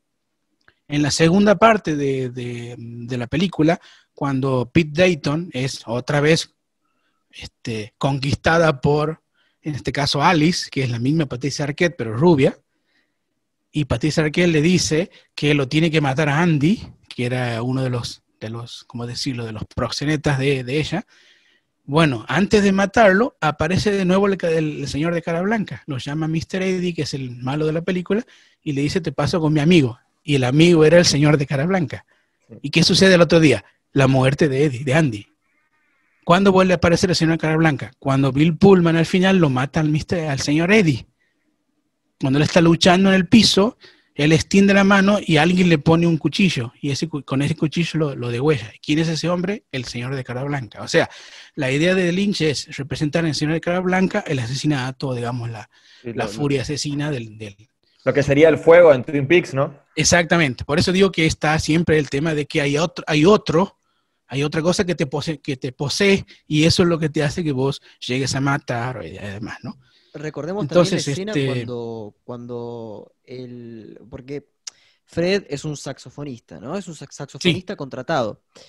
Y eh, cuando él comienza a enloquecer de celos, ya que es este un pésimo amante, según este, el personaje interpretado por Patricia Arquette, entonces simboliza como una palmadita en la, en la espalda.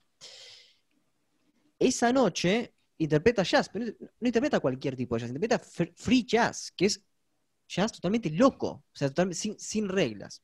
Eso ya es como un paso hacia la locura. Acá está para mí lo, grandioso de Lynch en esta película. Obviamente, de nuevo, una magnífica música. También había que nombrarlo en Twin Peaks, por favor, con Angelo Badalamenti, componiendo una de las bandas sonoras más recordables y reconocibles. Pero además acá, de una historia tan básica, como es eh, un matrimonio con poco para ofrecer y con celos, hacer una disociación de la persona, eh, el comienzo que en realidad es el final. Realmente es una obra maestra de David Lynch, eh, Lost Highway. Me parece a mí que hay, aquí, hay un tópico también de Lynch, que es cuando yo hablé del personaje de Henry en Cabeza Borradora, que Henry era un personaje que estaba siempre eh, con cara de sorpresa, o sea, se sorprendía del mundo en el cual estaba viviendo. Bueno, yo creo que el personaje de Bill Pullman es un personaje, si usted lo ven de nuevo, que está siempre sorprendido, no sabe, nunca puede descifrar a su mujer. O sea, está totalmente perdido, no solamente de amor, sino perdido el sentido este que no sabe qué es lo que quiere su mujer. Y eso lo desconcierta, no sabe cómo, cómo abordarla. Eh, la primera escena, si, eh, o la segunda, si recuerdan, es cuando él va a tocar y la, esposa le dice, yo no te voy a acompañar hoy. Y entonces Fred le dice, ¿por qué? No sé, me voy a quedar a leer.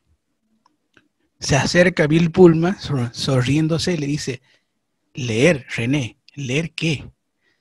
O sea, esta cuestión de me estás mintiendo en la cara, digamos, me estás, me estás dando una excusa tan tonta que ni te importa ya, y yo no sé cómo abordar eso. Y ella se ríe, porque claro, lo, descubre, porque ella no lee, se ríe y le dice, por lo menos puedo hacerte reír todavía. Entonces, esa impotencia del personaje de, digamos, de, de, Fred es lo que a mí me llama la atención de la película, que es, no sabe qué es lo que quiere la esposa. La última frase después de la relación sexual al final de la película, le dice a la esposa en el oído, nunca me tendrás. Eso es demoledor, es como decir, no, no puedes hacer nada para conquistarme, estás siempre afuera. Es terrible. En un sueño, inclusive en un sueño, porque esa es parte, es parte del sueño, o de la disociación. Claro, claro, claro. O sea, él sueña con ser otra persona de la que es. Él es un saxofonista de mediana edad que no puede conquistar a su mujer, a su propia esposa. Luego dice, bueno, voy a ser un joven apuesto de más joven que ella, que es un mecánico. Y con esto la voy a volver a conquistar. No puede. O sea, vuelve a meter la pata, digamos, no hay forma de conquistarla ni con A ni con B. Y ella le termina diciendo a su propia disociación, nunca me tendrás. Entonces me parece que por ahí surge la cuestión, que es como dice Facundo, algo tan sencillo como eso. ¿Qué sencillo? Bueno, hay miles de matrimonios que tienen ese problema, que es, ¿cómo hago yo para poder este, satisfacer a mi pareja? Y por, ahí, y por ahí la, la respuesta es nada, no puedes hacer nada. O sea, no sos la persona. La que está allá no te va a comprar y nunca te va a aceptar. Entonces, es terrible cuando uno está enamorado. Ahora, si no está enamorado, no pasa nada. En el caso de Fred, estaba tan enamorado que no, no, no tenía más salida que, que, lo que hizo. Entonces, me parece interesante porque tiene varias capas la película. Tiene una capa de terror, como dice Matt, una capa de terror, hay momentos de terror en la película. Tiene una capa de drama, una capa de hasta de humor. Este, la fe fatal, o sea, hay muchas cuestiones clásicas también en esta película. ustedes saben que Robert Loggia, que hace del, del del mafioso de la segunda parte, digamos, eh, Mr. Eddie. ¿Recuerdan la escena esa donde, Mr. Eddie lo, lo atropella al, conductor que, quiere hacerle señas? Esa parte es, una parte muy impresionante, eh, da mucho terror. Y, y como el personaje dice, pucha, estoy en medio de algo que no tengo idea qué es y cómo y tanta violencia que tiene ese personaje, solamente porque el, conductor de atrás le hizo una seña cuando pasó y le dicen, a mí no me gusta, no me gusta que se me peguen al auto. esa es la, excusa. Y Pete le dice, sí, este, tengo, eh, con que dice, eh, sí, dice, ya lo sé, como diciendo, si todo esto hiciste porque se te pegaste al auto, te imaginas, bueno.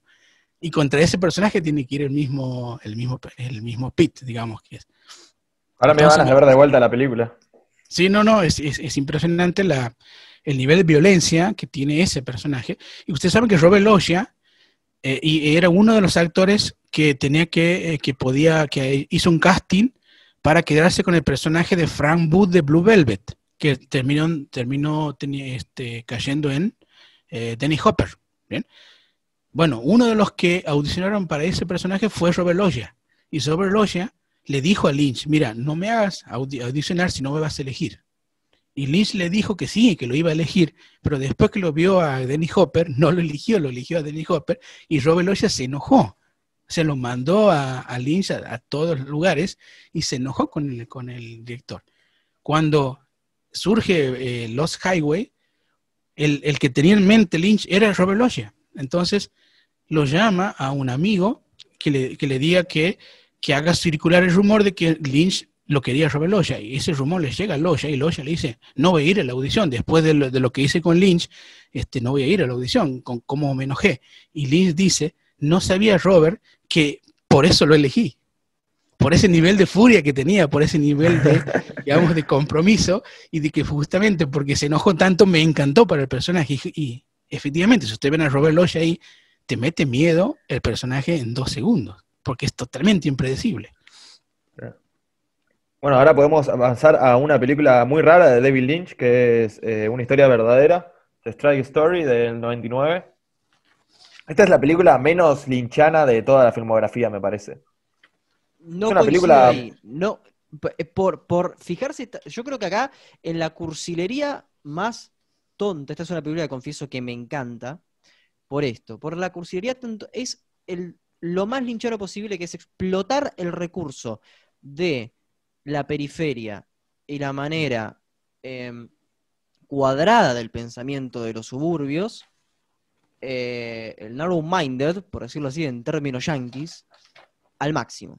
La obstinación del, viejo, eh, del, protagonista en ver al hermano, que ni siquiera sabe si, está vivo, muerto. Em, la hija, que tuvo ciertos problemas personales, pero igual queda casi como estúpida. Eh, la vecina, que también es un idiota, porque no hace nada. Em, y, el viejo también es, otro de, eso que se, mantiene en esa, en esa lógica, de una lógica en un, lugar donde parece que no pasa el tiempo. Gente que vive de, pensiones, de que no se sabe muy bien, viejos que van a perder el tiempo en una cantina, y una cursilería total, como querer eh, eh, hacer una épica propia yendo en una cortadora de pasto.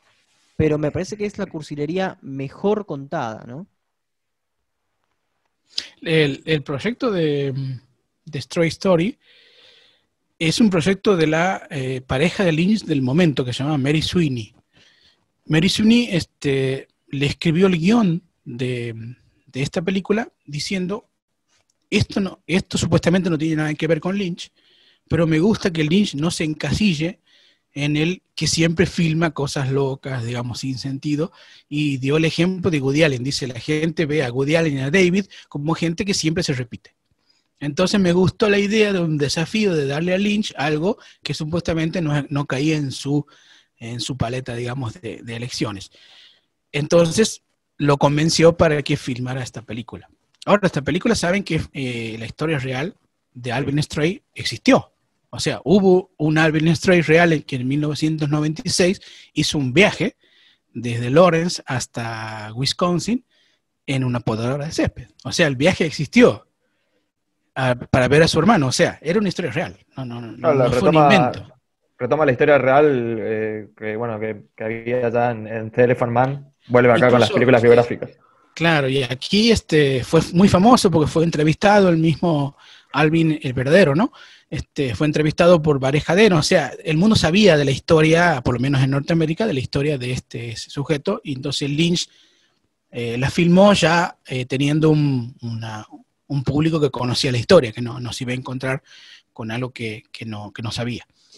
Eh, The Stray Story entonces narra esta, esta, esta vida de este sujeto que es interpretado por Richard Farnsworth, que es un actor que en el momento de filmar tenía 79 años y que, esto está hablando de 1999, eh, fue nominado al Oscar por la interpretación de, de Alvin Stray, pero no le dijo a nadie que estaba sufriendo un cáncer terminal de los huesos.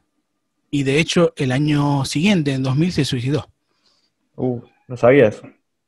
Entonces, este, el mismo Lynch y los mismos que trabajaban con él no sabían del padecimiento real que estaba el actor. Pero bueno, el Lynch lo veía, dice, con, con como si se hubiera encarado el último proyecto del cual estaba orgulloso de, realizar. De hecho, fue la película más importante que, tuvo este, este actor, ¿no?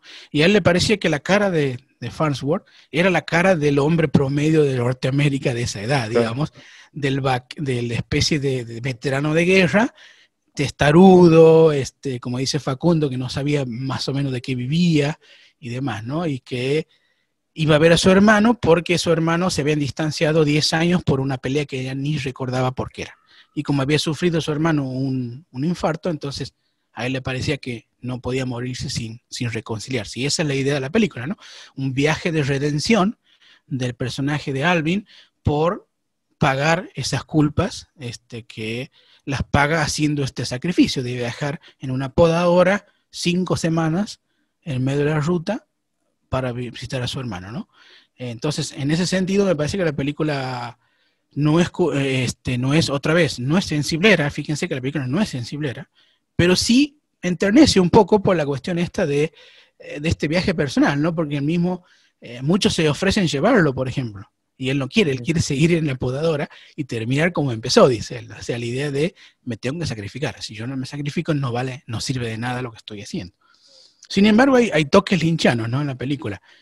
Por ejemplo, la señora que, atra- que este, at- eh, atropella ciervos. ¿Se acuerdan de esa escena?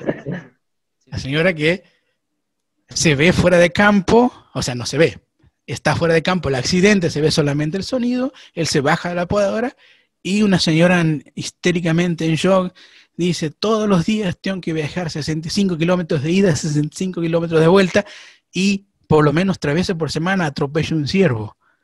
Y ya van, y voy atropellando ciervos todo el tiempo. Y dice, y no, no- no sé cómo hacer para no atropellarlo.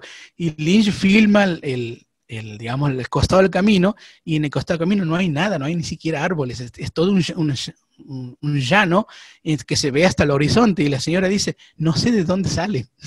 claro, es increíble de dónde sale el ciervo, si se puede ver para todos lados. Y al final termina diciendo, y a mí me encantan los ciervos. Es- Claro. Esa parte me parece entre humor y absurdo, y me parece que es un toque linchano, porque ¿de dónde salen esos ciervos? ¿Cómo, cómo termina la escena? El Alvin lo patea al ciervo como para ver si está muerto y después lo cocina. Entonces cuando lo está cocinando a fuego, detrás de él aparecen un montón de estatuas de ciervos que lo están mirando y él se corre como para que no lo miren que está asando al ciervo. O sea, y, Claro. la, y la cámara se deforma un poco, o sea, es- se, se deforma hacia la izquierda o hacia la derecha para, para ver lo retorcido de la situación. Esto me parece Lynch Sí, eso. Eso es puro. Bueno, y hay otros toquecitos que también me parecen interesantes. Este, a mí esta película me gusta mucho, ¿no? Me gusta, me parece una gran película de Lynch, porque me parece un Lynch sobrio, me parece un Lynch este, ya con los años ya un poco más sabio. Tiene algo que no tienen las otras películas, planos abiertos, por ejemplo. Lynch siempre filma con planos cerrados. Sin embargo, aquí es como que disfruta de la naturaleza, disfruta del paisaje, es una road Che, más iluminada. Vos habías mencionado que las películas de Lynch solían ser oscuras, esta es creo que la más, más, Esta más está bien, iluminada. entonces. Y esta la distribuye Disney. Saben que la distribuye Disney, entonces. Porque, bueno, Disney pensó que era una película de enseñanza. público. sé yo. Sí, algo así. Y fue la primera para todo público, digamos, la que dirigió Lynch. Pero después viene otra que es tan perturbadora como Lost Highway y tan retorcida, que es eh, Mulholland Drive, que para mí es una de, de mis películas favoritas. Y que, bueno, si mencionamos la escena del hombre de la cara pálida de Lost Highway, en Mulholland Drive tenemos la escena de Lingera, ¿no? Que también es muy perturbadora, muy impresionante, Es muy muy impactante. Y vos tenías muy buenos análisis, recuerdo, eh, Nico, sobre el uso, por ejemplo, del terror en cosas tan simples como tomar un café y escupir. Por Exactamente. favor, cuéntenme qué es lo que les gusta de Mulholland Drive, porque se me hace una película eh, in- realmente muy, muy difícil de ver. Eh, Por favor, eh, Nico, contame. te, por te favor, vamos a convencer. Dale, Bien. por favor. La estructura de Mulholland Drive eh, es la siguiente. Hay una primera parte, que ya, ya les les voy a dar los símbolos para que se entienda por qué eh, digo lo que digo. Hay una primera parte que es un sueño. Y hay una segunda parte que es la realidad. Entonces, a partir de un momento entra la realidad y antes de eso es un sueño. Con lo cual ustedes tienen que disociar la realidad que es el final y luego, una vez que entienden la realidad que aparece desde el, hora y media hacia adelante, por qué sucedió lo, lo de la primera parte que es el sueño de la protagonista. Eh, si se dan cuenta, las primeras escenas son un montón de gente bailando, bailando un rock, este, todas así amontonadas y con una pantalla azul, una cosa muy rara, y las caras, la cara de Naomi Watts, eh, así fundiéndose con esa escena, toda feliz, lo mismo que la cara de los abuelos, porque va a Hollywood, digamos, va a Los Ángeles a probar suerte. Esa es la, primera escena. Y la segunda es una cama que no se ve a quién está durmiendo, pero hay alguien que está durmiendo porque se escucha la respiración. Y Lynch filma la almohada y se mete dentro de la almohada. Con lo cual te está diciendo, esto es un sueño. Aparte de ahí comienza el sueño. Termina el sueño cuando, eh, si recuerdan ustedes, hay un- una llave que tiene la protagonista. A ver, la película, eh, después de esa escena, viene con, la, el accidente de tránsito de, en donde Laura Elena Herring, que es el personaje de Rita, en realidad no se llama Rita, sino que mira a Rita Hayworth, que también es un homenaje a Rita Hayworth. Este, fíjense que la- los dos nombres del protagonista son homenaje a, a Bette Davis, Betty, y Rita Hayworth, la, la morocha, Laura Elena Herring. Bueno, ella este, supuestamente sale del accidente, pierde la memoria, entonces va a la casa de, de Betty, de, la- de Naomi Watts, y ahí ellos intentan, como una especie de misterio, saber qué le pasó a Rita y por qué, digamos, este, el accidente y demás. O sea, se meten en una especie de misterio. Ahora, en la cartera de, Rita había un montón de plata y una llave de color azul. La cuestión sería que abre la llave de color azul. Bueno. Hasta el simbolismo del Lynch. Está el simbolismo, pero el tema es el siguiente, que al ser un sueño, al ser un sueño, la protagonista, eh, Naomi Watts, intenta ayudar a Rita y en, el, intento de ayudar a Rita se enamora de Rita. Se enamora de Rita y luego, después de una, ya vamos a mirar el, tema es el teatro, pero quiero obviarlo para tratarlo más adelante. Después de que salen del teatro, que es una escena muy surrealista, ahí encuentran la caja, la caja azul. Van a la casa a abrir la caja y cuando llegan a la casa, la primera que desaparece es Betty. Ya no está más Betty, está solamente Rita con la caja. Y usted dice, ¿qué pasó aquí? ¿Por qué no está Betty? Es como si Betty nunca hubiera existido. Ella mete la llave, abre la caja y la cámara Lynch se mete por la caja. O sea, hace lo mismo, hace, hace lo mismo que hizo en el primer plano, que es meterse por la almohada. Entonces aquí se mete en la caja, cuando se mete en la caja desaparece el personaje Rita, cae la caja y a partir de ahí es la realidad. ¿Cuál es la realidad? Que Naomi Watts en realidad no había triunfado nunca en ningún lado, apenas hacía trabajos esporádicos y vivía no en esa mansión que supuestamente vivía, sino en un departamento cualquiera, digamos, este, pobre, se había enamorado de una, de una este, actriz, que era esta Rita, y que esta Rita la ha humillado muchas veces en público porque salía con el director. Hasta que ella llega un momento en que la humillación de ella es tanta que decide matar a la Rita y contrata a un matón a un matón que le dice, esta es la que tienes que matar, y el matón le dice, yo te voy a asegurar que está muerta cuando te deje esta llave, y la llave era una llave de color azul. Entonces, el segundo plano que viene de allí es ella, eh, que no se llama Rita, se llama Diane Selwyn, mirando la llave sabiendo que ya la ha matado a, la, a su novia, digamos, y ahí se deprime y se suicida, porque la última escena es cuando los los abuelos salen a vista que, se meten por debajo del, de la... Son como diminutos los abuelos que porque se cuelan por la por debajo de la puerta y van creciendo y le van haciendo como muecas y ella dice no, no, no y, se, se, vuelve loca y se suicida. Y ese es el cuerpo que aparece días, muchos días en la cama que la vecina le dice que no salió hace unos cuantos días. O sea, es otra vez una historia sencilla que es una, una aspirante actriz se enamora de otra actriz, la otra actriz sale con el, con el director que tiene más plata, la humilla a ella, ella la mata a la, a la, novia, digamos, o al amante y se suicida.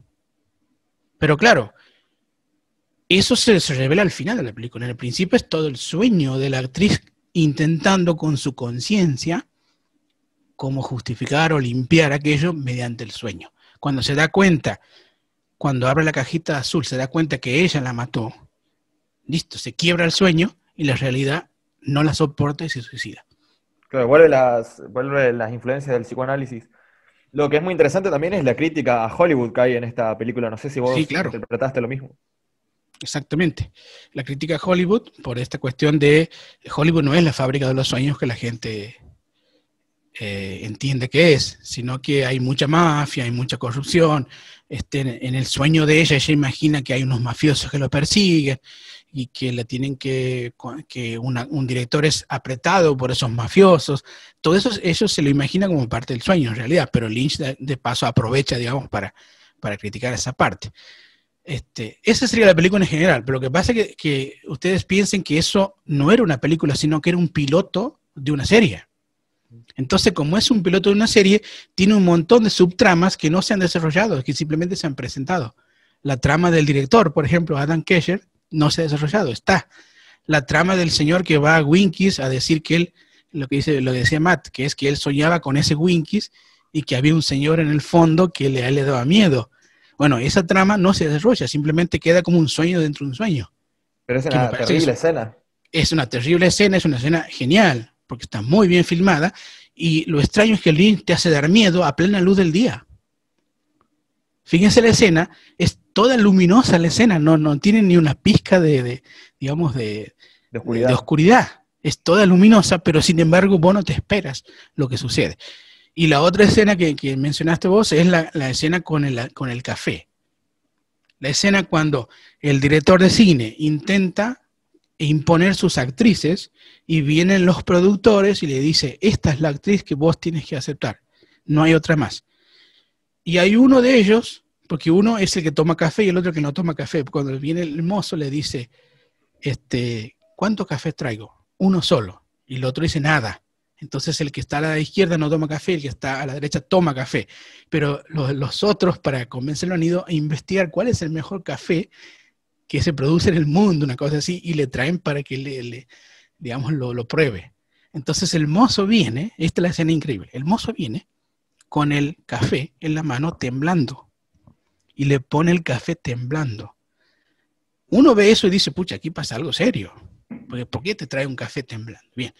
El otro le dice, cuando recibe el café le dice servilleta. Pero lo dice tan bajito que el mozo no lo entiende. Tiene que agachar la cabeza y dice, señor, ¿qué? Servilleta. Otra vez lo está humillando, le está, le está poniendo en una situación tan nervioso que el mozo tiene que ir a buscar una servilleta. ¿Qué hace el señor este? Toma el café y escupe el café en la servilleta. Como diciendo, es una porquería. Esa escena es de terror. ¿Por qué? ¿Cómo te puede hacer dar terror con un café?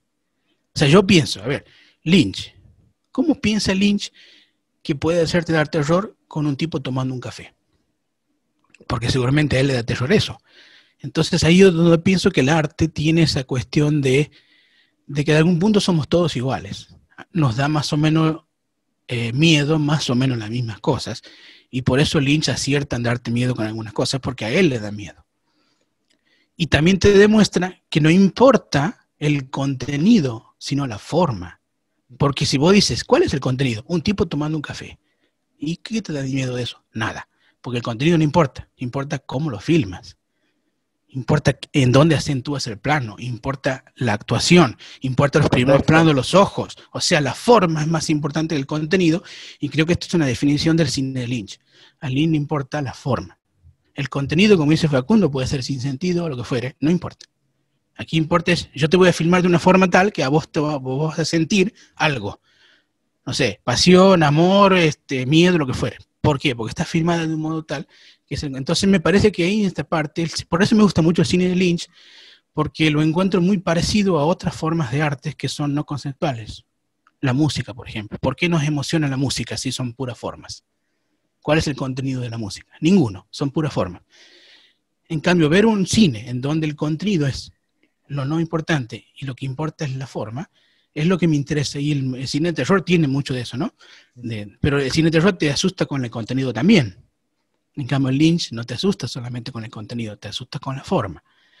Entonces, todo eso yo les rescato a Lynch. Claro que puedo entender que hay gente que no, que no le guste nada de esto, pero bueno, creo que tiene su mérito hacer, hacer todo esto. Y y eso es cabeza borradora, vaya, perdón, Mujer André, no es más que eso en el sentido que la historia es muy simple. El tema es cómo filmas esa historia. Yo creo que las críticas de Facundo se, aplican más que a Mulholland Drive, a la siguiente del 2006, que es Inland Empire. Esa sí me parece que es una película densa, eh, dura más de tres horas, si no me equivoco. Tres horas, tres, horas. Bueno, ahí estamos de eh, acuerdo es una película que tiene mucho sin sentido, ahí claramente eh, la crítica de Facundo me parece que se aplica totalmente. Eh, por ahí hay escenas así eh, de este estilo en, la filmografía en general anterior, pero en Inland Empire se explota al máximo y es la última película que hizo Lynch como director, si no me equivoco. Después, otra película que también me gustaría que hablemos después de Inland Empire, es una película donde produce y dirige Herzog, que es mi hijo, ¿qué has hecho? Si no me equivoco es la traducción. Pero sí, en Inland Empire hay mucho sin sentido, hay mucha densidad, hay escenas bien logradas también, escenas de terror bien logradas, pero en sí la estructura no, parece convincente, no sé qué opinas, Nico. Me parece un, exceso. O sea, me parece que mm, los, los artistas algunas veces se exceden. O sea, algunas veces mm, están tan atentos a sí mismos que se exceden. Y me parece que este es el caso del Inland Empire. O sea, Lynch ya estaba tan seguro de lo que hacía y tan... Confiado. Tenía la reputación tan ganada que, que pensó cualquier cosa que yo lance va a ser recibido por incluso por el mismo público que me sigue. Y me parece que se excedió. porque la historia que cuenta en realidad la puede contar. Por algo pasó el ostracismo eh, cinematográfico y lo rescatan con Twin Peaks después, que es lo que está nombrando Matt. Eh, que hay una suerte de, Porque no es casual, pensemos también qué es lo que ocurre. Voy a eh, ir simplemente al, mundo del rock. De repente, del 2005 para adelante, se juntan bandas que uno nunca pensaría que se van a, que se van a juntar. Por ejemplo, Fate No More, Rage Against the Machine, Cream, em, en fin, hay varias bandas que se. Bueno. Em, Pixies. Eh, esta cuestión vintage, el, bueno, el que se vuelva a juntar el, eh, a, coleccionar el vinilo, ¿no? Este, el, sonido low-fi. Esta crisis em, de la conciencia posmoderna rescata, digamos, eh, lo que más afín le fue. Por eso no es casualidad que Twin Peaks, habiendo generado lo que nosotros mencionamos que generó, sea rescatada. Lost Highway, em, quizás al no haber sido una serie, eh, no generó ese, ese impacto. Mulholland Drive, en cierta manera sí, pero tampoco es tan reconocida. Y hasta el día de hoy, Twin Peaks es asociado, eh, eh David Lynch es asociado a Eraserhead y Twin Peaks. Lo demás es un poco más para especialistas, pero la figura de David Lynch se asocia directamente con esas dos eh, producciones. Claro, entonces, eh, lo que quiso hacer Lynch, me parece a mí, porque después está claro que no lo hizo más. Yo creo que quiso cerrar su filmografía de largometrajes tratando de incorporar la mayor parte de los tópicos que él había filmado en películas anteriores, incluso la mayor parte de los actores volvieron a, estar, este, Naomi Watts, Laura Herring, este, Harry Dean Stanton, o sea, la mayoría de los actores que filman, Laura Dern, que sé que estuvieron con él, volvieron a aparecer, aunque sea haciendo un cameo, como diciendo, este es el cierre de lo que yo hice con, por lo menos hasta ahora, de con mi Laura McCraft. Pero claro, es un cierre demasiado largo, digamos. Es como que la fiesta se prolongó hasta las 7 de la mañana, las 8, las 9. Y ya cuando se prolonga tanto, uno dice, bueno, estaba buena, pero pero me quiero ir a casa, digamos, no, no, me quiero quedar más. Entonces, eh, creo que se excedió. Es muy difícil de terminar de, verla. Y sí, claro. Entonces, eh, es una idea que podía haber sido explotada en la mitad, en una hora y media.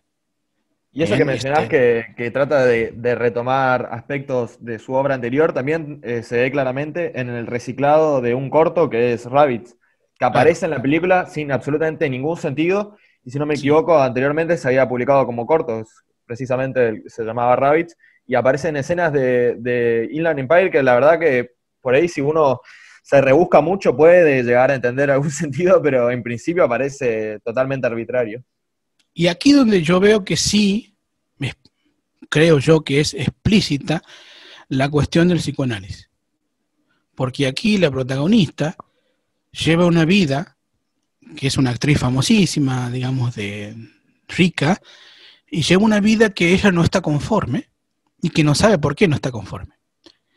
Entonces ahí está la cuestión del psicoanálisis de esto que hay algo oculto, que hay algo, digamos, reprimido y que hay que buscar encontrar por qué yo vivo de este modo a pesar de que soy exitosa, soy, este, supuestamente estoy en, en mi carrera, en lo mejor de mi carrera, sin embargo no estoy bien. Y esa es la idea de la película, ir como como descendiendo en, en especie de círculos del infierno, hasta llegar al último círculo donde se encuentra con lo que lo, lo, que lo este, la angustiaba.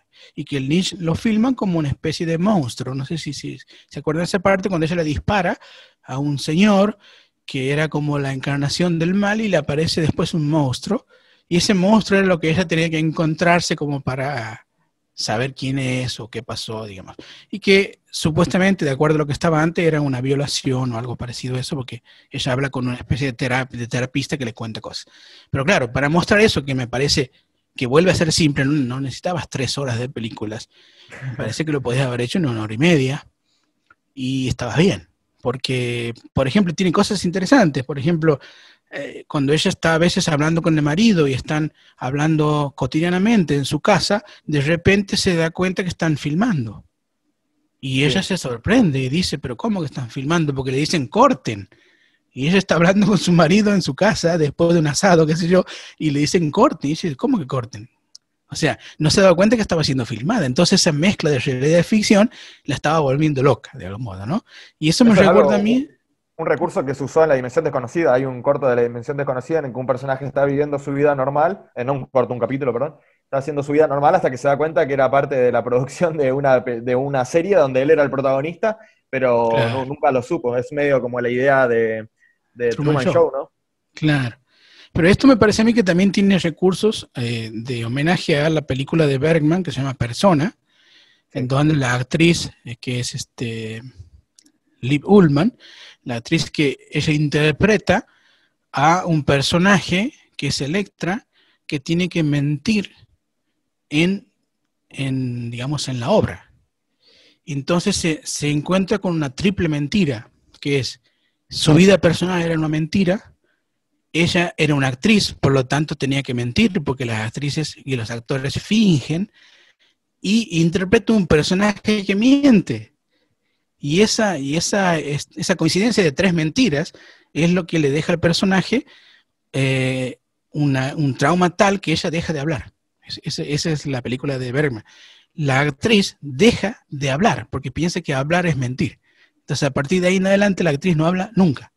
Sí, es una obra maestra esa de Bergman. Una es una obra maestra de, Bergman. Bueno, eh, entonces me parece que de ahí hay una cosa que también es un homenaje de, esta actriz que no sabe que en realidad, o que se da cuenta que su vida es una mentira, digamos, en un, punto, porque no, eh, no siente lo que está haciendo y no lo hace porque, porque quiere, sino porque hay algo que este, tiene que descubrir y no sabe qué. Entonces me parece que es muy psicoanalista esto, ¿no? La idea de, si no sabes con qué te enfrentas o a qué monstruo te enfrentas, no vas a poder mejorar. Entonces, ahí está esta cuestión. Que por ahí también es lo que hace que me guste menos, digamos. Pero como película no me parece que está mal, pero sí es excesiva. No, era tres horas. Esta idea de, romper el plano ¿no? de la realidad y la producción artística, en el caso de la escena en, la que se da cuenta que la están filmando, quiero mencionar que tiene origen precisamente en un, director, un dramaturgo, un escritor de, de teatro de comienzo de la primera mitad del, siglo XX, que es Pirandello, italiano.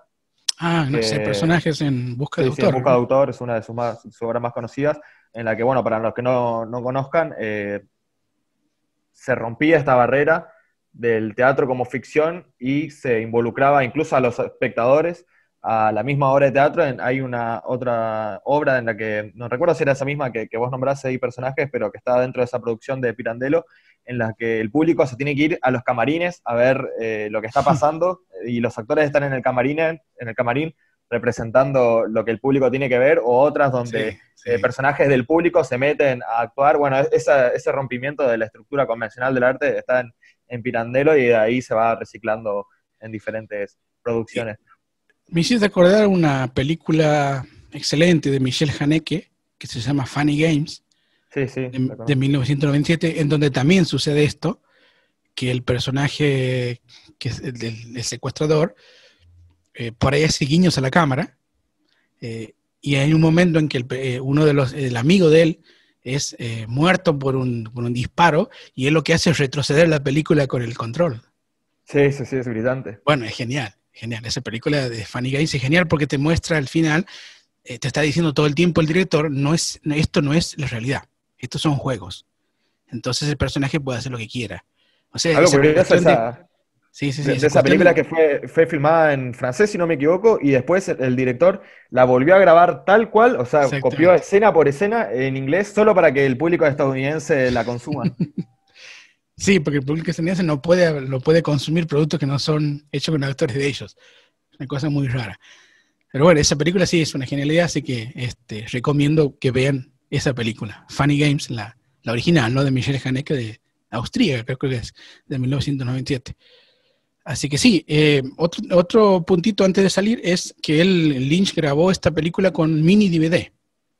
O sea, utilizó una tecnología que se llama mini DVD, que es una tecnología con digital, digamos, no, no, utilizó cámaras convencionales, sino una cámara digital, porque él decía que las cámaras eh, de ahora, hablando 2006 la película, eran tan o sea, filmaban tan bien, tenían tanta nitidez y tanta resolución que se iba un poco de la magia de ese Lynch. O sea, los efectos tenían que ser tan buenos, porque si no se, se, notaba el hilo, digamos. ¿bien? Entonces, él le gustaba filmar con una oscuridad, con una, con una especie de, de, cosa difusa, para que justamente tenga sentido que la imaginación de algún modo aporte algo. Entonces, como, como las cámaras ya no le estaban dando esa, esa cuestión, filmó con una cámara con baja definición, que era esta cámara de mini DVD. Ustedes ven la película y se dan cuenta que tiene una, una calidad muy, muy rara de imagen, porque está filmada con una cámara digital, que es lo que él buscaba. Bueno, con esto podemos pasar a, las conclusiones generales e ir cerrando.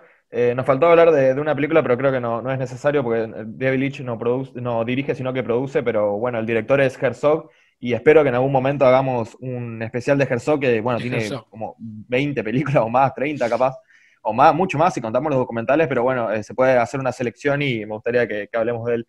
¿Qué aspectos se pueden eh, rescatar de la filmografía y el arte en general de David Lynch?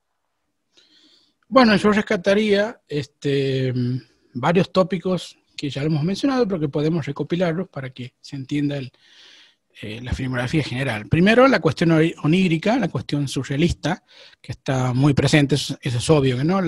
y esta, esta no indicación de, Lynch de poner un, indicador, este, ya sea visual o, este, de sonido, para indicarte que estás en un sueño. Eso no lo hace nunca Lynch, y entonces eso este, complica quizás el visionado para la gente que está acostumbrada a ver una película de manera más lineal. Este, lo no conceptual, la idea de que el cine no es solamente contenido. Eh, muchas veces yo estoy en contra, por ejemplo, de la idea esta de que el, de, de, cuidarte del, ¿cómo se llama?, del spoiler. La gente está tan preocupada por el spoiler, de que no digas nada, de que no cuentes esto, no cuentes aquello, porque no saben que el cine no es solamente un, digamos, eh, una narración en el sentido este de descubrir qué pasa o, cómo termina la historia. No es eso el cine. Si yo te contara la historia de una chica que es traicionada por un mafioso y que la, la, intenta matar, pero no la mata y después se venga matándolo a todos, ahí terminó la película, pero no has visto Kill Bill. ¿Por qué? Y porque Kill Bill no es eso, no es una historia el cine es básicamente una narración en base a imágenes. Entonces, esta parte conceptual ha ido tomando mucho al cine, y hoy en día, sobre todo el cine norteamericano, y entonces las personas creen que ver una película es contarte una historia y nada más. Entonces, están muy preocupadas por el spoiler. Contame todo el spoiler que quieras, yo no vi la película todavía. Entonces, Lynch es como que dice, ¿qué importa lo que estoy contando? Lo que, lo que importa es cómo te lo cuento. Entonces, la forma, lo no conceptual, me parece a mí que es más importante en el cine de Lynch que el contenido, porque las historias son simples, lo que importa es cómo te las cuenta. Y ese es un tópico que hay que mencionar.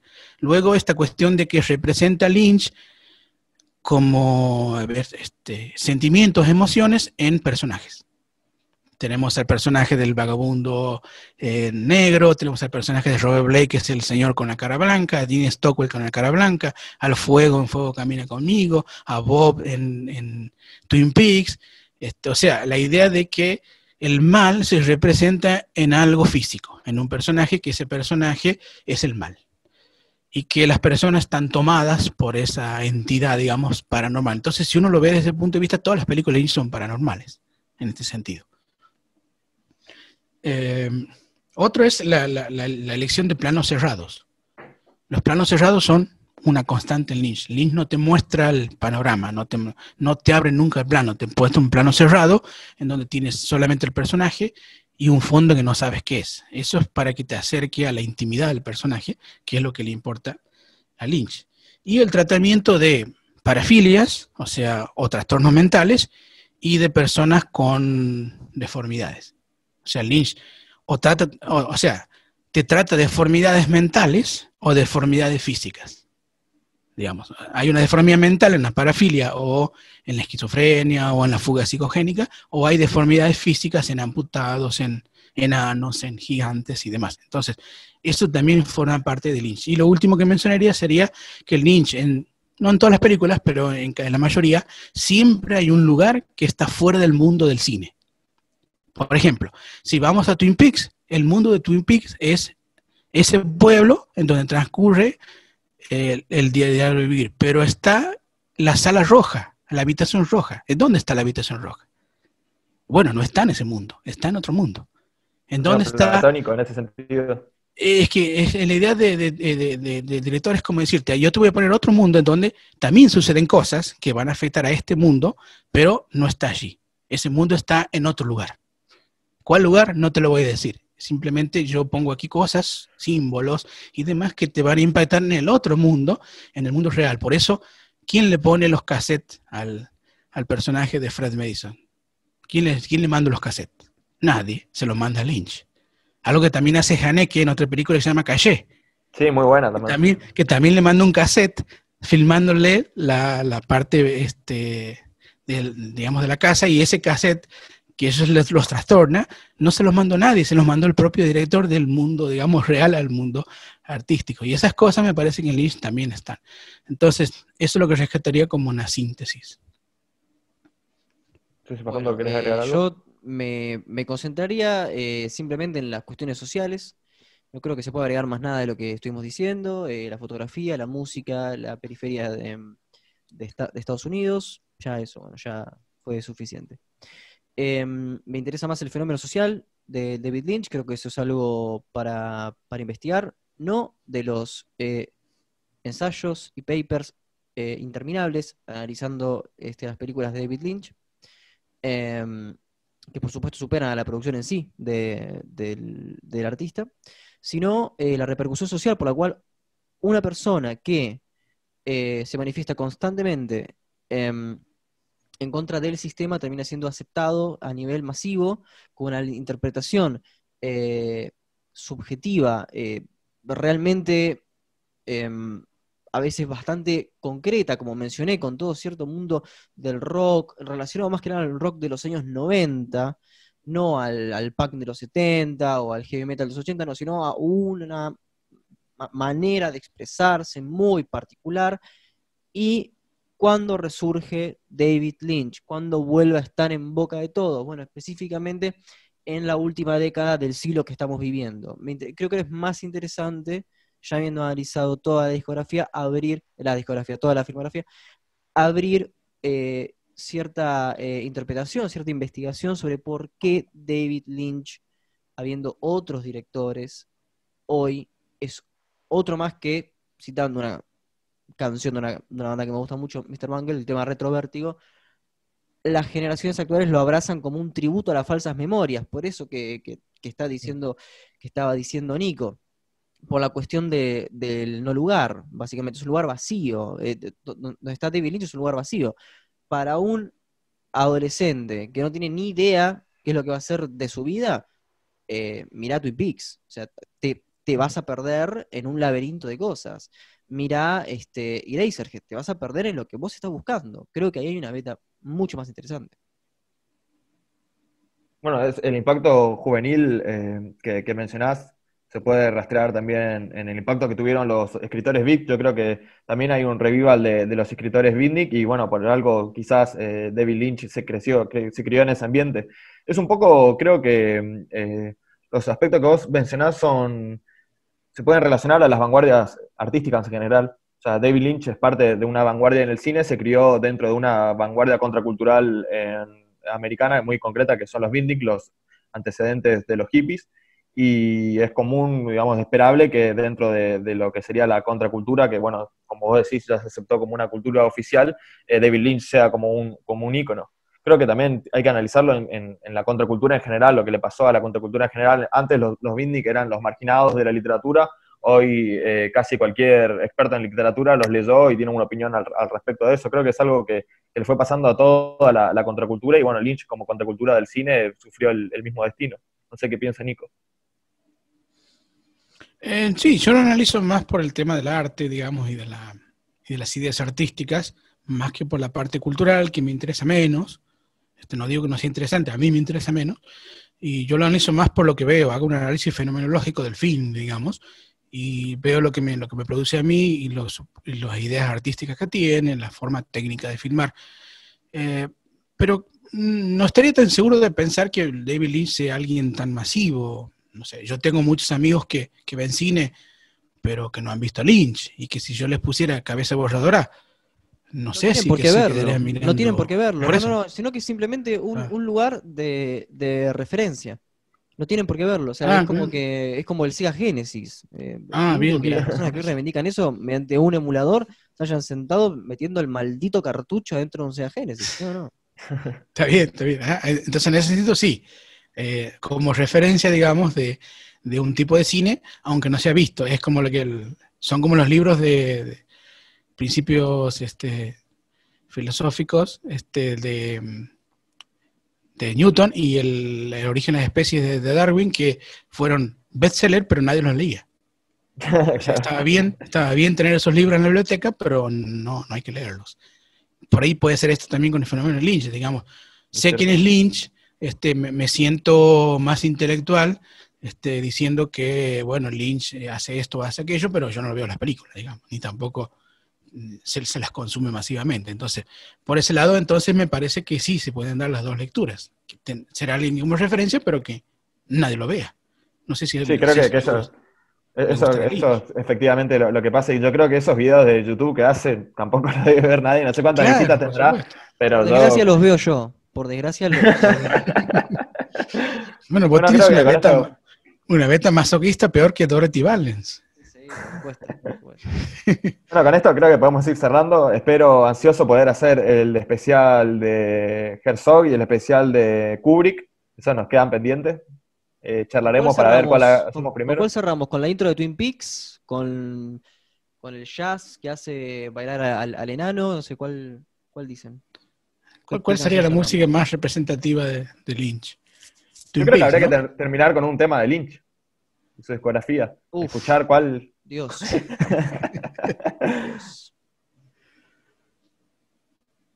¿Qué sé no yo? terminaría con el tema de Orbison in Dreams, que me parece un tema Mm. maravilloso. Pero bueno, Creo que vamos con eso. Ba- eh, bajemos un poco el copyright, que no sea ni Orbison ni Bowie porque nos van a, eh, nos van a matar. Ajá. Y bueno, que lo escuchen por Spotify entonces. Bueno, dale, si, si tenemos un, un strike, el que quiere escuchar a Orbison, que vaya por Spotify. Y están advertidos, los que vayan a ver esto por YouTube, esto se, se de- debería haber dicho al principio, no vamos a poner escenas de, de video, vamos a poner imágenes, porque si no el, el canal va a desaparecer en, en- en pocos instantes. ahora esperemos que, que, esta, que este podcast no sea como la suerte del cine de Lynch, ¿no? Que sea una especie de, de referencia, decir, bueno, che, qué bueno que está el podcast, pero no, escuche, no lo escuche nunca. O sea, que, que la gente lo escuche el podcast, digamos, y no que solamente sea una referencia. Claro, obvio, obvio. Eh, bueno, Nico, muchas gracias por esta participación. Nos vemos en la próxima edición que será, eh, pongamos Kubrick por ahora como hipótesis. Después veremos si se cambia o no. Pero bueno, espero que sea pronto. Muchas gracias por participar.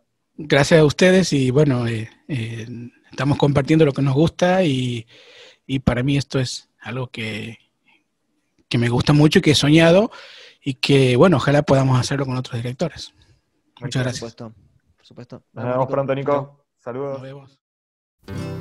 A candy colored clown they call the Sandman tiptoes to my room every night just to sprinkle stardust and to whisper, Go to sleep, everything is alright.